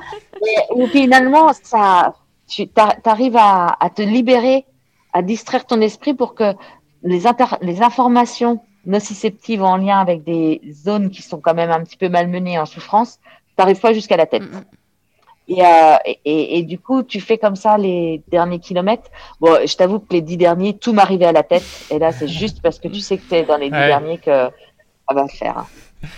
Et, euh, et, donc, dans cette descente, il y a deux, deux petites remontées. Hein. On, voit, on voit sur le profil euh, deux, deux, petits coups de cul. Et si on commence ces, ces, ces remontées, est-ce que c'est aussi raide que tout ce qu'on a eu avant ou ça se monte assez bien? Tu parles, tu parles de la version 2021 ou 2000 euh, ou avant? Alors, oui, alors on va préciser ça effectivement, euh, parce que là, donc, on, on, est sur la version 2020, mais en 2021, il y a un petit changement euh, et ça revient à l'ancienne version que Diego avait faite en 2016 et 2017. Donc, donc on va parler de la version que tu connais, Diego, du coup, puisque ça va redescendre un petit peu plus sur Tunte et ça remonte un petit peu plus. Donc là, on parle de la, de la première remontée qui, euh, qui est dans la descente, la première remontée, qui est un petit peu plus raide. Donc Florence, tu la, tu la connais pas, cette, euh, juste cette petite portion. C'est, c'est, euh, j'ai pas, on n'a on a pas le kilométrage en tête, mais ça doit être voilà 5-6 km qui changent. C'est pas, c'est pas énorme. Et, et, le profil ressemble en tout cas à celui de, de 2020. Mais, mais sur cette partie, Diego, la, mhm. donc la première remontée qu'on voit sur le, sur le profil de, de, la descente, elle, est, elle, elle se monte comment? Alors, en, partant de Tunte, c'est nouveau sur une route. Donc, c'est toute une route 4x4, en fait, tout le long. Mm. Et, euh, et, donc, euh, d'abord euh, bitume et ensuite un peu gravier. Et donc, c'est, au fait, quasiment courable tout le long, sur 300 mètres de dénivelé positif. Donc, c'est assez usant quand même, parce que là, on est dans une phase où on où euh, on a, si je me trompe pas, quasiment, on est quasiment à 100 kills, on a 90, 95 km, je pense. Après tout c'est 90 Tunte, il me semble. Euh, on arrive au 100, on est, on est, on est presque au 100, hein, Tunte, hein, déjà. On est presque au 100, voilà. On est pas en descend, donc là c'est usant parce que finalement, bah, devant, on est presque encore obligé de trottiner, de courir sur ces portions-là pour pas perdre trop de temps ou pour en gagner. Et euh, pour les autres gens qui, qui, qui marchent, et eh ben c'est long parce que ça monte pas assez raide, on marche, mais on est entre deux. Euh, donc, donc c'est des portions qui peuvent être longues et il peut faire très chaud selon l'heure de la journée où on passe. De nouveau, là, on est exposé. Donc, finalement, euh, après, c'est aussi des, c'est typiquement des, des routes à auto-hypnose, hein, comme tu disais, Florence. là, c'est, pas technique, c'est assez, assez, euh, c'est large. Donc, euh, finalement, avec les bâtons, on peut avoir une cadence aussi qui est, qui est assez, qui est assez régulière. Pour le deuxième coup de cul que tu parles, c'est celui après Ayagures. Exactement, ouais. là c'est le même euh, depuis, euh, depuis, euh, depuis plusieurs années. Ouais. Voilà, et ça c'est pareil. Pour moi c'est pareil, c'est courable. Si tu as encore de la force et que tu te sens bien, tu peux gagner beaucoup de temps là parce que c'est totalement courable. par contre, c'est usant. Mhm. Et si t'es pas bien, et eh ben ça va, ça va paraître très long, mais c'est de nouveau aussi 300 de dénivelé positif. Et je trouve que les deux côtés se ressemblent un peu. Euh, c'est un peu le, les mêmes deux petites bosses à la fin. Et ça se fait au pas de marche aussi avec les bâtons. Ça se fait, ça se fait assez bien. Et euh, moi, j'avais pu changer de chaussures justement à Yagoures. Donc, euh, euh, bah, mes pieds étaient marqués des 30 km que je venais de vivre. Mais ça m'a quand même donné un soulagement. Et puis, j'ai pu, j'ai pu retrouver un rythme. Mais j'ai quand même pas mal souffert après euh, dans la rebascule, dans le canyon, quoi, avec les pieds de nouveau. Oui, et du coup, euh, Florence, ces deux, ces deux petites remontées, donc la, première, on l'a dit, c'est pas, ce sera pas la même en, en 2021, mais du coup, la, la deuxième, euh, est-ce que tu confirmes, c'est assez, euh, c'est assez roulant, entre guillemets, hein, même s'il y a la fatigue et tout, c'est, plutôt roulant et ça, ça passe assez bien. Ouais, ouais, moi, c'est vraiment celle-là où je me suis, où je me suis vue euh, me mettre dans un état de conscience modifié. Mhm. euh, et je me suis aussi quand même vue chercher des cailloux en me disant si j'en trouve un qui m'appelle, tu le ramènes. Je vais peut-être aller lui faire un câlin. mais, euh, mais, mais résister et, euh, et puis j'ai bien fait de résister aussi parce que parce que bah, après voilà tu, tu gères euh, tu gères l'effort et puis tu gères la fatigue et le parce que moi c'est un moment où je commence à avoir sommeil là parce qu'il fait plus jour du tout mm. ah ouais. et, euh, et je suis partie depuis 11 heures la veille donc euh, je commence à c'est le début de la de, de la bah, presque de la deuxième nuit hein, donc euh, euh donc où ton corps commence à te demander à à, te demander, à te demander un petit peu un cycle d'endormissement. Euh, donc voilà. Et c'est là où tu peux faire. Je suis sûre qu'il y en a qui peuvent dormir en marchant d'ailleurs sur cette zone-là, euh, ou, se faire surprendre, hein, tomber parce qu'ils s'endorment, parce qu'effectivement c'est c'est pas c'est c'est voilà c'est tu, tu sais que euh, tu sais qu'il va falloir être très vigilant après et donc peut-être que tu peux te laisser aussi à, un peu un, une espèce de comme un comme si tu étais bercé sur cette zone là. Mais D'ailleurs, euh, on va parler de cette, euh, cette suite et surtout de, la, la, dernière partie qui est une petite surprise. vous allez pouvoir nous raconter quels sont ces, ces quatre derniers 5 kilomètres. Florence, si tu veux en parler de cette petite surprise à la fin. Bah, ouais. J'avais vu, euh, j'avais été chercher mon mari, euh, donc arrivé du 40 euh, juste avant de prendre, de partir. Donc, donc il m'en avait parlé. Et puis nous, mon mari, on a de la chance. Lui va dans la Sierra de Gora depuis qu'il a 16 ans, mhm. et, et il nous emmène faire du canyon toute la famille. Donc on a tout l'équipement et tout ça. Et euh, il sait que les marches de retour, ça me saoule. Quoi. ça me saoule parce que, parce que tu as quand même déjà bien donné. Tu as un beau canyon, ça se mérite. Donc, tu as eu une grosse marche d'approche. Euh, bah, tu as laissé un peu d'énergie dans la descente. Mm. Et moi, la marche de retour, en plus, quand ça glisse euh, sur du terrain, sur des cailloux euh, tous inégaux et tout ça, c'est. Et là, il me dit, ah, tu vas prendre fer pendant la fin. C'est vraiment la marche de retour de canyon ça va pas ça va pas t'amuser. Et finalement, je m'attendais tellement à, quelque chose que j'allais pas aimer. Encore une fois, la chance pour moi, c'est qu'il fait nuit. Mhm. Euh, que bah du coup, je me dis bah, bah j'en ai pour euh, j'en ai pour une heure, peut-être pour une heure et quart, peut-être pour une heure et demie, mais dans une heure et demie, c'est fini quoi. Et euh, et donc, euh, je m'interdis de regarder ma montre. Euh, et puis, je pense, euh, quand c'est comme ça, faut se raccrocher aux belles images. Hein, faut penser, euh, bah, justement, ça me fait penser aux arrivées de Canyon. Bah, on a, on a des souvenirs euh, fantastiques de partage en famille mm-hmm. où les enfants ont fait leur premier Canyon. ils avaient 6-7 ans et, et bah, tu dis, bah, ça tu, te, tu te raccroches à ces images-là. Mm-hmm. Et puis, bon an, mal an, bah, toute façon, tu n'as plus rien à prouver, tu as juste à finir et arriver. Euh, et tu joues pas de place non plus. Donc, euh, donc, euh, donc voilà, tu prends un peu ton mal en patience quand même. Ouais. bah en tout cas, c'est au moins tu étais un petit peu informé et puis tu as réussi à détourner ta, ton mental de, de la dureté de la fin de l'effort. C'est un petit peu ça, ouais. Et, euh, et, toi, Diego, cette surprise, tu l'as, tu l'as vu comment? Bah, Tu la connais un peu parce que tu l'as déjà faite, euh, donc tu as l'expérience. Est-ce que là, à ce moment-là, tes pieds vont mieux? Euh, Comment ça se passe?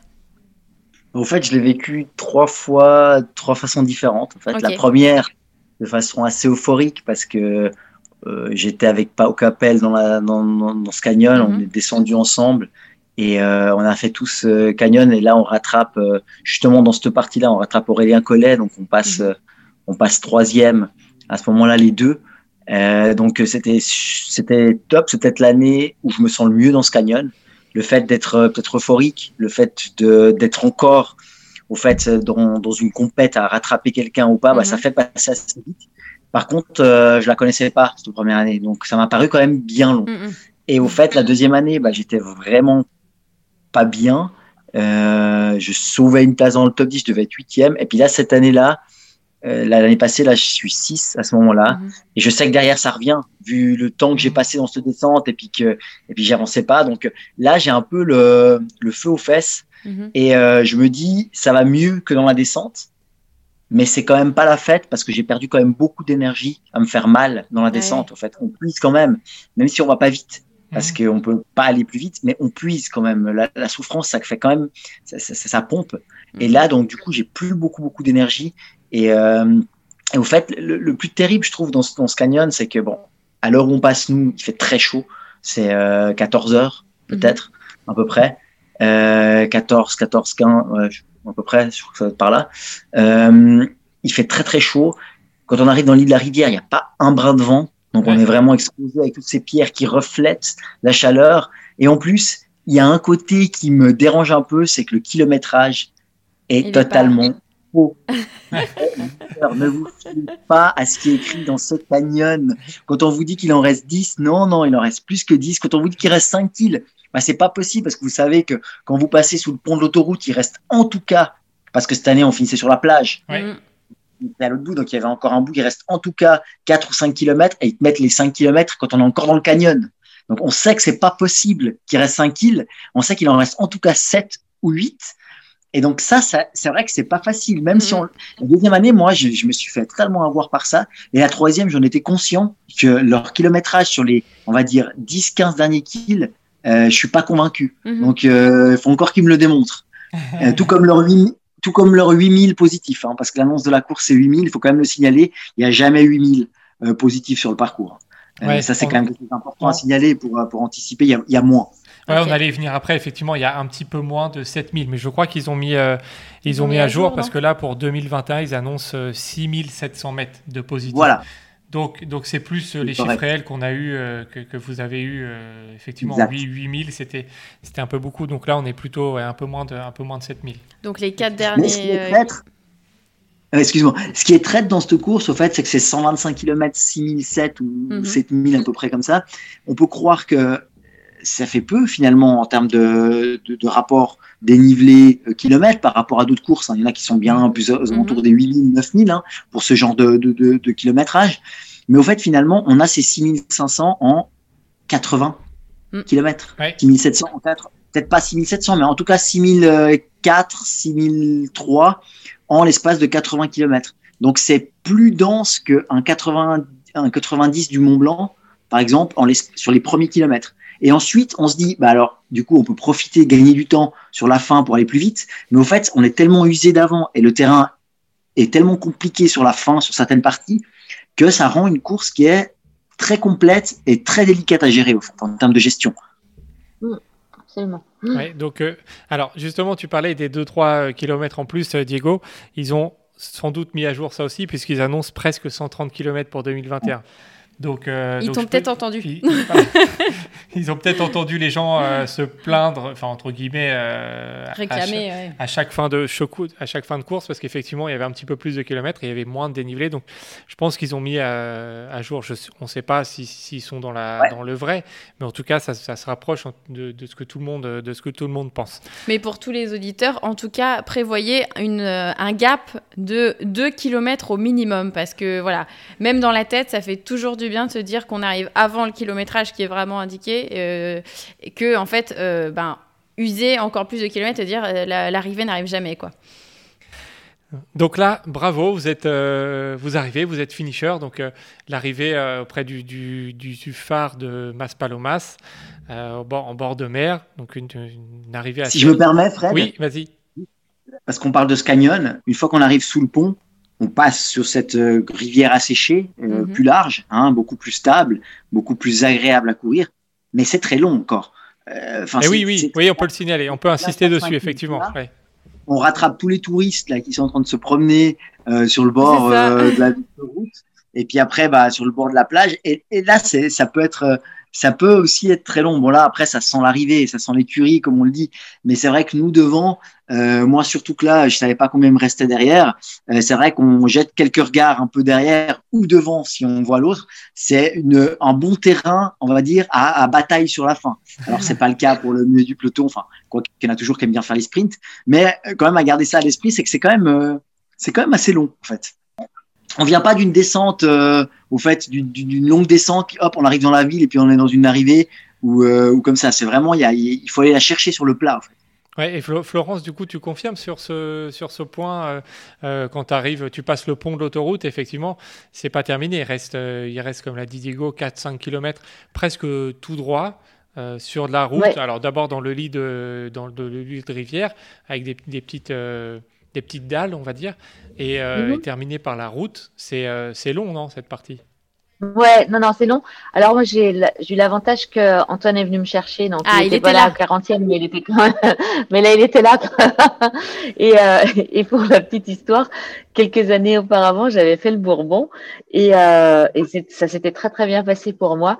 Et à l'arrivée, euh, et je, bon, je descends Colorado, c'est toujours compliqué, mhm. mais, euh, mais, mais à l'arrivée, je cours encore il était venu me chercher en tongue. Ah. Et du coup, il pouvait pas courir à côté de moi. Et je dis, non, mais qu'est-ce que ça va pas? Tu viens me chercher en tongue. Et il me dit, bah oui, mais je pensais que tu allais marcher. Je dis, bah non, je, peux encore courir d'abord. non, pas vite, mais je peux encore courir. Et là, donc, euh, il avait quand même été adorable. Il était venu euh, à temps. Il avait remonté euh, la course pour venir me chercher et tout. Il était en basket, mais moi, c'était moi qui pouvais plus courir. Ah, bah donc bon, peut-être qu'un jour, on va finir une course tous les deux ensemble en courant.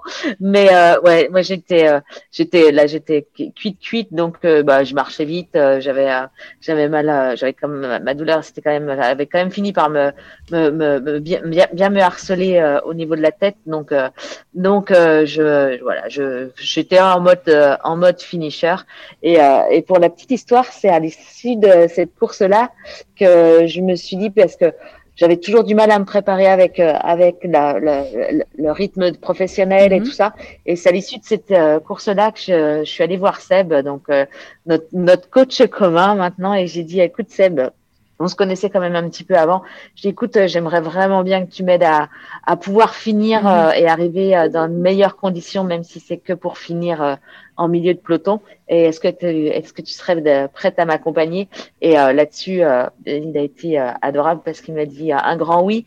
Et, et pour la petite histoire, l'idée c'était de faire refaire la diag l'année dernière et, et j'arrive à, la fin de la diag toujours dans le milieu du peloton, hein, mais dans un état de fraîcheur un, un, comment incomparable par rapport à ma fin de de, de 30 Grand Canaria. Donc comme quoi ça bah oui, ça, aide d'avoir un coach au final. Hein. C'est vrai qu'on C'est clair. Hein. On, en parle pas. surtout le nôtre quand même. Hein. Alors Seb égale Sébastien Cornette. voilà. Pour, ceux, qui, se Voilà, c'est ça. Donc une fois que vous avez franchi cette ligne, alors euh, pour les auditeurs, la barrière horaire, donc c'est 30 euh, heures. Il faut faire à peu près du 4,3 km/h en moyenne. Euh, voilà, vous êtes finisher de cette magnifique Trans Grand Canaria. Euh, maintenant, euh, voilà, on, vous pose la question à, Florence et à Diego. Si on vous disait que vous devriez reprendre le départ euh, bah, demain matin ou dans quelques mois, qu'est-ce que vous changeriez dans votre approche de la course et pendant la course? Moi, Seb. Hein. Seb, ok, ça c'est un bon point déjà, vu que, vu que ça a payé, tu l'as dit.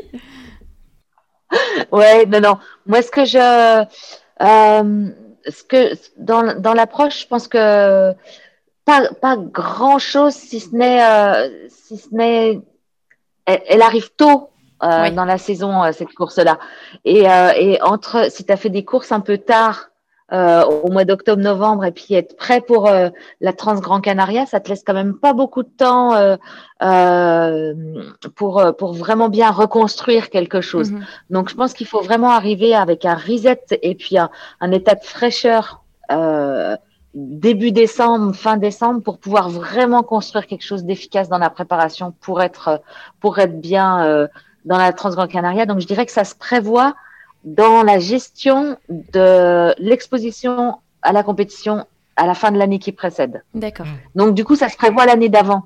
Tu vois, mhm. dans ton échelonnage, ça se prévoit presque l'année d'avant. Parce que c'est une course qui demande quand même une, qui demande une vraie préparation. Oui, bien sûr, ouais, c'est un ultra, donc on, le conçoit. Et toi, Diego? Les chaussures, oui, les chaussures. à part les chaussures. les chaussures, ça c'est un gros point. Sinon, je pense que j'arrivais vraiment bien en fait, euh, cette année-là, bah, c'était compliqué parce que, comme l'a dit très mhm. justement Florence, j'avais fait la Diag en fin 2019, qui finit quand même très tard, mhm. puis de repartir tout de suite pour une course fin février. Euh, il y a quasiment, j'avais fait bah, trois semaines euh, d'arrêt, donc mhm. reprendre et engendrer. Il manque des kilomètres. J'avais fait d'ailleurs aucune course avant d'arriver à Transgran Canaria. Donc j'avais ce rythme de course qui me manquait. Mais par contre, je me, je me sentais quand même bien, bien préparé. Euh, mais il me il manque peut-être ces quelques kilomètres. Donc, effectivement, c'est vraiment l'intégrer dans sa planification en amont. Euh, c'est pas, on se dit pas euh, en novembre ou en décembre quand on fait notre pause, ah, on s'inscrit à la, à la, à la Transgrande Canaria. Mmh. Et on veut vraiment vivre une bonne course. Je pense que c'est pas très sage, à moins si on n'a pas fait de coupure du tout, puis qu'on n'a pas fait de compète non plus. Donc qu'on arrive dans, dans, un rythme d'entraînement qui, qui, est correct et puis euh, sans être usé. Mais sinon, ouais, c'est important. On est très très très très fin euh, comme une euh, fin d'année 2020. frustré par l'absence de, de compétition. Ouais, bah moi je l'ai compensé avec en me nourrissant. Donc euh, là, j'arriverai peut-être pas très très affûté, quoi. Du coup, avec faim, mais pas très affûté. Donc, faut, faut peut-être justement un, un, un, un, entre deux. Non, mais sinon, euh, le, le, le, choix de là, par exemple, typiquement, le regret que j'ai eu, c'est vraiment ce, ce, ce, changement de, de chaussures. Mhm. Et puis, euh, mais pour le reste. Euh, pour le reste, je suis, je suis satisfait de ma, de, de, de, de ma course, donc Mhm. euh, je changerai pas énormément de choses. Peut-être, bah voilà, on n'a pas, pas la chance, peut-être en Europe, de pouvoir mettre un gros volume quand on a des courses euh, euh, fin février. Donc, Mhm. euh, il manque des kilomètres et ça, il faut, faut, faut faire avec. Ça sert à rien non plus de se précipiter euh, Mhm. à faire des kilomètres à tout bon. Vaut mieux l'anticiper, puis savoir que ça reste une course de début de saison. Les, les Espagnols, les gens du Sud auront forcément un avantage sur ce genre de course à ce oui. moment-là de la saison. Euh, mais ça fait partie justement de- des choix de son calendrier finalement. Si on veut être finisher, ça pose pas de problème. Si on veut jouer devant, faut quand même l'avoir à l'esprit. Ouais, c'est important. Euh, alors, on voudrait parler euh, en quelques mots de, l'ambiance sur cette course. De l'ambiance au niveau voilà, des, personnes, le départ, l'arrivée. Comment vous l'avez trouvé? Donc, Diego, on sait que tu es, beaucoup plus. Enfin, tu es espagnol avant d'être. Avant d'être suisse, hein, parce que maintenant tu es, en Suisse, mais euh, comment vous, tu, tu l'as trouvé, euh, comment tu la trouves l'ambiance sur, euh, sur cette île pendant la course? Donc, euh, je commence. Euh, alors, moi, je trouve que, au fait, euh, pendant la nuit, c'est un peu désert. Ouais. Il faut se conditionner. On entend plus les chiens qui aboient que, en tout cas devant. Après, quand il y a un Mhm. peloton, peut-être, que euh, vraiment l'ambiance dans les villes. La journée, par contre, c'est super sympa. Des villages comme, euh, bah, justement, euh, probablement, voilà, Artenara, quand on arrivait, il commençait à avoir l'ambiance. Tunte, c'était vraiment super sympa. Ayagures, finalement, c'était assez, assez cool. Mais finalement, si on compare avec d'autres courses, euh, moi, je j'irais plus pour le paysage et le dépaysement Mhm. que Mhm. vraiment l'ambiance sur le parcours.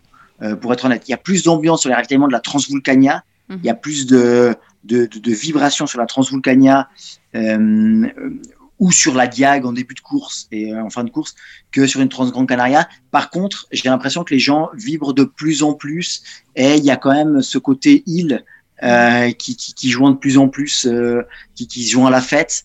Et, euh, et donc là, ça c'est cool. Le départ, j'ai trouvé sympa. Et l'arrivée sur la plage, je trouvais euh, euh, plus sympa que l'ancienne arrivée euh, à Expo Me- Meloneras. Donc, euh, donc euh, ça, ça, ça, ça a un plus. Euh, par contre, euh, c'est pas la course que je choisirais spécialement pour une ambiance euh, pendant la course. Oui, bah c'est important, hein, c'est important à signaler. Et toi, Florence, du coup, vu que tu es un peu plus dans le milieu peloton, on imagine qu'il y a plus de monde sur les ravitaux, il y a plus d'accompagnants. Ouais. Est-ce que, est que tu l'as vécu différemment, l'ambiance? Ouais, alors j'adhère complètement avec toute la partie nuit. C'est clair que c'est clair que la nuit, euh, c'est quand même euh, voilà, t'es es un peu tout seul, même si t'es en, en- moi je suis un petit peu plus entourée. Euh, par contre, j'ai tu, tu perçois quand même une, une bienveillance générale, euh, une attention. Euh, t'es pas juste, euh, t'es pas juste, t'es pas juste un numéro sur ton dossard, Mhm. quoi. Mm. Donc, euh, t'as toujours. Moi, moi, j'ai eu plusieurs, euh, plusieurs euh, fois des, des, des petites marques d'attention, euh, et notamment euh, là où j'avais mon sac de, de ravitaillement où je pouvais me changer, où, euh, où, où, où j'ai eu de l'aide parce que c'est vrai que bah, quand tu arrives un peu fatigué et tout, des fois, juste, euh, tu sais, en- enlever tes boosters Mhm. ou enlever, ça devient compliqué. Mhm. Bah, où j'ai eu de l'aide, où on, on, on m'a, on, on, on est venu spontanément me, me prêter un petit peu main forte, et, euh, et ça, ça fait, tout, ça fait, ça fait toujours chaud au cœur, Ouais. ça fait toujours plaisir. Et puis euh, à l'arrivée, ben, moi je suis arrivée euh, en, en, en fin de soirée, et, euh, et ouais, il y avait une, il y avait, il y avait, il y avait une vraie belle ambiance, et il y avait, enfin, il y avait une, il y avait quelque chose de festif, et, et, euh, et on a traîné avec mon mari, on a traîné un petit peu, on n'est pas tout de suite allé, euh, on n'est pas tout de suite rentré, euh, on a traîné un petit peu, donc ça voulait dire que bah, finalement, Ouais, bien. on était bien, on était bien dans l'instant et on vivait bien cet instant-là, quoi. Ouais, En tout cas, je pourrais- je rajouter aussi un truc, c'est que ce qui est clair, c'est que l'organisation est, est vraiment top. Enfin, je veux dire que ce soit le balisage, que ce soit euh, l'ambiance euh, euh, de, en termes de, de bénévoles et puis de euh, la gentillesse des gens, que ce soit la remise des dossards et tout ça, ça c'est vraiment vraiment excellent. quoi. On a vraiment une, bah, c'est une organisation de haut niveau. Je veux dire, on sait qu'on n'aura pas de soucis. Quoi. Mhm. Ah, c'est important à préciser pour ceux qui veulent se lancer dans un ultra en partant à l'étranger. on, pose cette question, on pose cette question souvent donc sur les ravitaillements, est-ce que euh, bah, vous pouvez me dire comment vous les avez trouvés? Alors Diego, tu t'arrêtes pas beaucoup et sûrement tu as, ton assistance, donc tu, je ne sais pas si tu les utilises beaucoup. Mais toi, Florence, euh, est-ce que voilà, comment tu les trouves? Est-ce que tu les trouves consistants? Est-ce que tu les trouves spécifiques par rapport à, au lieu? Est-ce que tu as vu des choses que tu n'avais pas vues dans d'autres euh, d'autres courses? J'en ai, ai, pas un, ai pas un énorme souvenir, mhm. sachant que je, en termes d'alimentation, j'ai aussi beaucoup euh, ce que moi j'apporte. Mmh. Et je suis pas une grande consommatrice de, je suis pas, une, je suis pas une grande consommatrice de de, de, de, de nourriture. Euh, mais mais, mais j'ai j'ai souvenir vraiment de ouais de quelque chose qui était euh, qui était qui, était festif, qui mmh. était pas chiche, qui était euh, voilà, tu pouvais pas te tu pouvais pas manquer de quelque chose quoi. Euh, mais je, mais ce serait euh, ce serait pas honnête de dire euh, de, de, dire quelque chose dont dont j'ai dont j'ai pas un souvenir très précis. Mhm.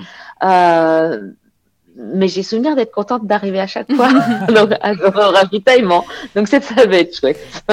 et, et, toi, Diego, du coup, tu prends uniquement tes, tes propres ravitaillements aussi? Alors sur la première partie de course, oui, principalement mhm. parce que ça passe vite et puis euh, et puis voilà, on, on, perd le moins de temps possible. Par contre, sur les derniers, euh, je me rappelle avoir pris euh, quelques bonbons euh, dans le ravito qui est remplacé maintenant par Tunté, mais ils en avaient mis un intermédiaire entre Ayagoures et puis Garagnon du coup.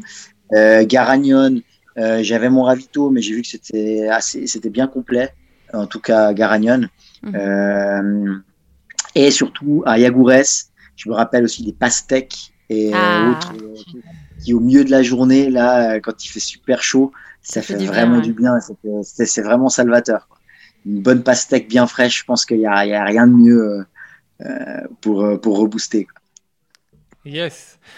Eh ben, on, a, on en a terminé pour, euh, pour tout ce qui est partie briefing de course. Donc, euh, donc merci, merci pour, pour ces précieux conseils. Avant de nous quitter, on a, on a des, une dernière question à titre personnel sur sur euh, vos objectifs euh, à venir. Alors, on est dans une période euh, incertaine, un peu floue, on ne sait pas trop, mais, mais l'année 2021, quelles sont vos, vos, envies, en tout cas sur l'année 2021 Diego, on sait que bah, tu as la préparation du, du Montreux Trail Festival, une, une course que tu organises depuis, depuis quelques années avec toute ton équipe. donc ça, ça prend une, grosse partie de l'année.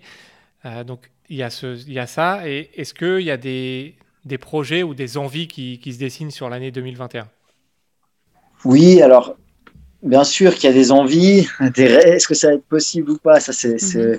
ça sera autre chose. Euh, ah, si tout se passe bien, j'aimerais bien être sur l'UTMB 2021. Mhm. Mhm. Ça fait quelques années que j'y suis pas retourné et euh, j'aimerais bien pouvoir euh, dire, boucler la boucle sur l'UTMB, en faire un, un propre, en étant bien préparé et puis en donnant euh, tout ce que je peux. Donc, je pense que si c'est possible de le faire, ça sera l'objectif euh, de l'année.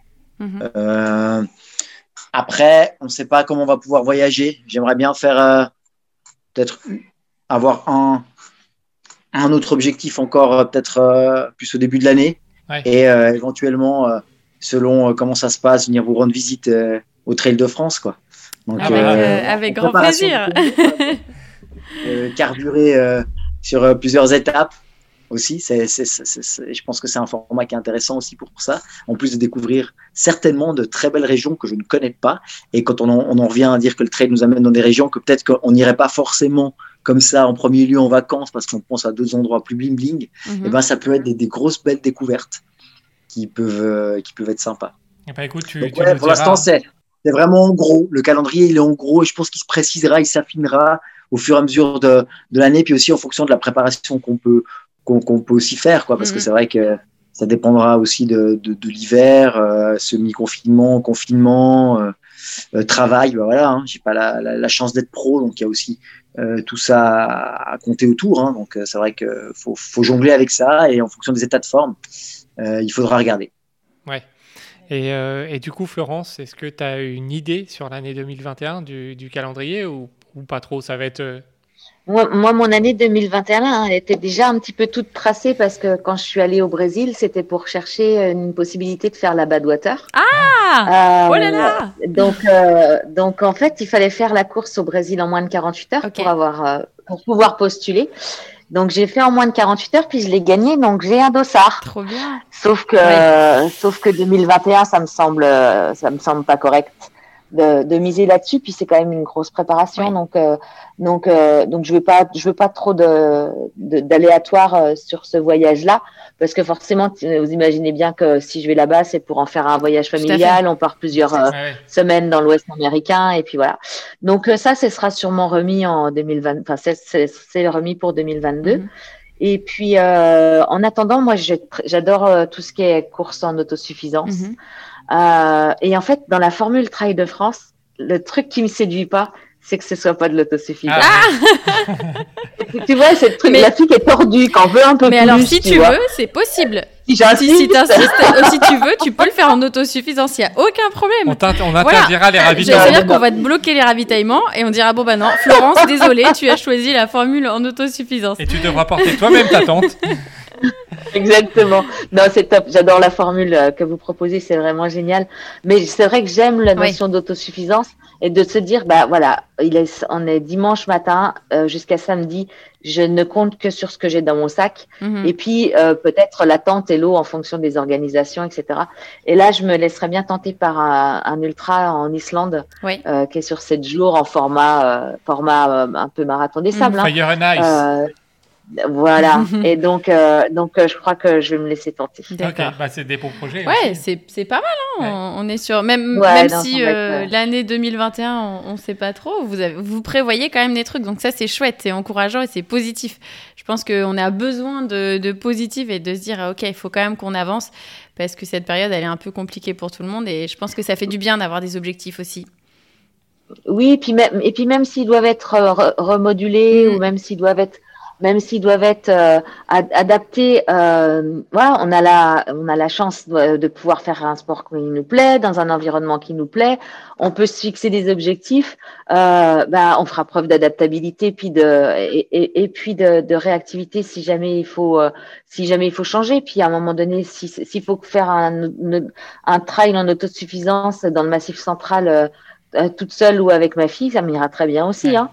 Il y a des belles choses à pour découvrir. elle, euh, pe- peut-être que pour elle, ce sera que trois jours parce que ça va la saouler au bout de. Euh, euh, si c'est si c'est plus, mais euh, je veux dire, ce moment de partage, on pourra se le, se le créer aussi. Mhm. Ouais. Mais bon, on va tous se souhaiter de pouvoir euh, fonctionner normalement. Exactement. ouais. Eh ben sur, sur ces paroles, on va, on va se quitter. On vous remercie beaucoup à, à tous les deux, Florence, Diego, d'avoir d'avoir passé euh, du temps avec nous. On a peut-être passé un peu plus Merci de temps que, que prévu, mais, euh, mais voilà, la- C'est toujours un plaisir. c'est toujours un plaisir. On espère que la course est, est bien détaillée pour, euh, bah, pour aider toutes les personnes qui vont se lancer euh, sur cette course. Donc merci beaucoup à vous deux. Merci à vous. Et, euh, Merci voilà, à vous. De se remémorer ses souvenirs et de discuter aussi avec, euh, avec Florence et avec vous. Ouais, ouais. Attends, on en a presque plus appris l'un sur l'autre en deux heures sur un podcast qu'en un an de coach commun. Non, sur Zoom, c'était pas mal quand même. Euh, mais avec le temps, il ne laissait pas trop discuter, euh, le coach. hein. Ouais, mais enfin, on a quand même quelques dossiers. Hein. Peut-être qu'on les verra un jour. Peut-être Voilà. qu'on les verra un jour. Donc, Ah, oui. Donc mer- merci, Merci, euh, merci, merci à ouais. tous les deux. Et puis bah, quant à vous, chers auditeurs, euh, on espère que voilà, ça va vous aider et, euh, et puis on vous dit à bientôt pour un nouvel épisode. Merci à tous d'avoir écouté ce briefing de course. On espère que ça vous a donné des petits conseils pour euh, réussir au mieux la Transgran Canaria. On voulait aussi vous parler du newsletter qu'on a lancé il y a quelques mois. Si vous n'êtes toujours pas inscrit, il est toujours temps de s'y inscrire. On vous prodigue quelques petits conseils, quelques petites infos sur le trail et l'aventure. Pour cela, allez sur ouf.fr, rubrique newsletter, et vous pouvez toujours vous y inscrire. On voulait aussi vous remercier pour votre fidélité et on vous dit à très bientôt pour un nouvel épisode.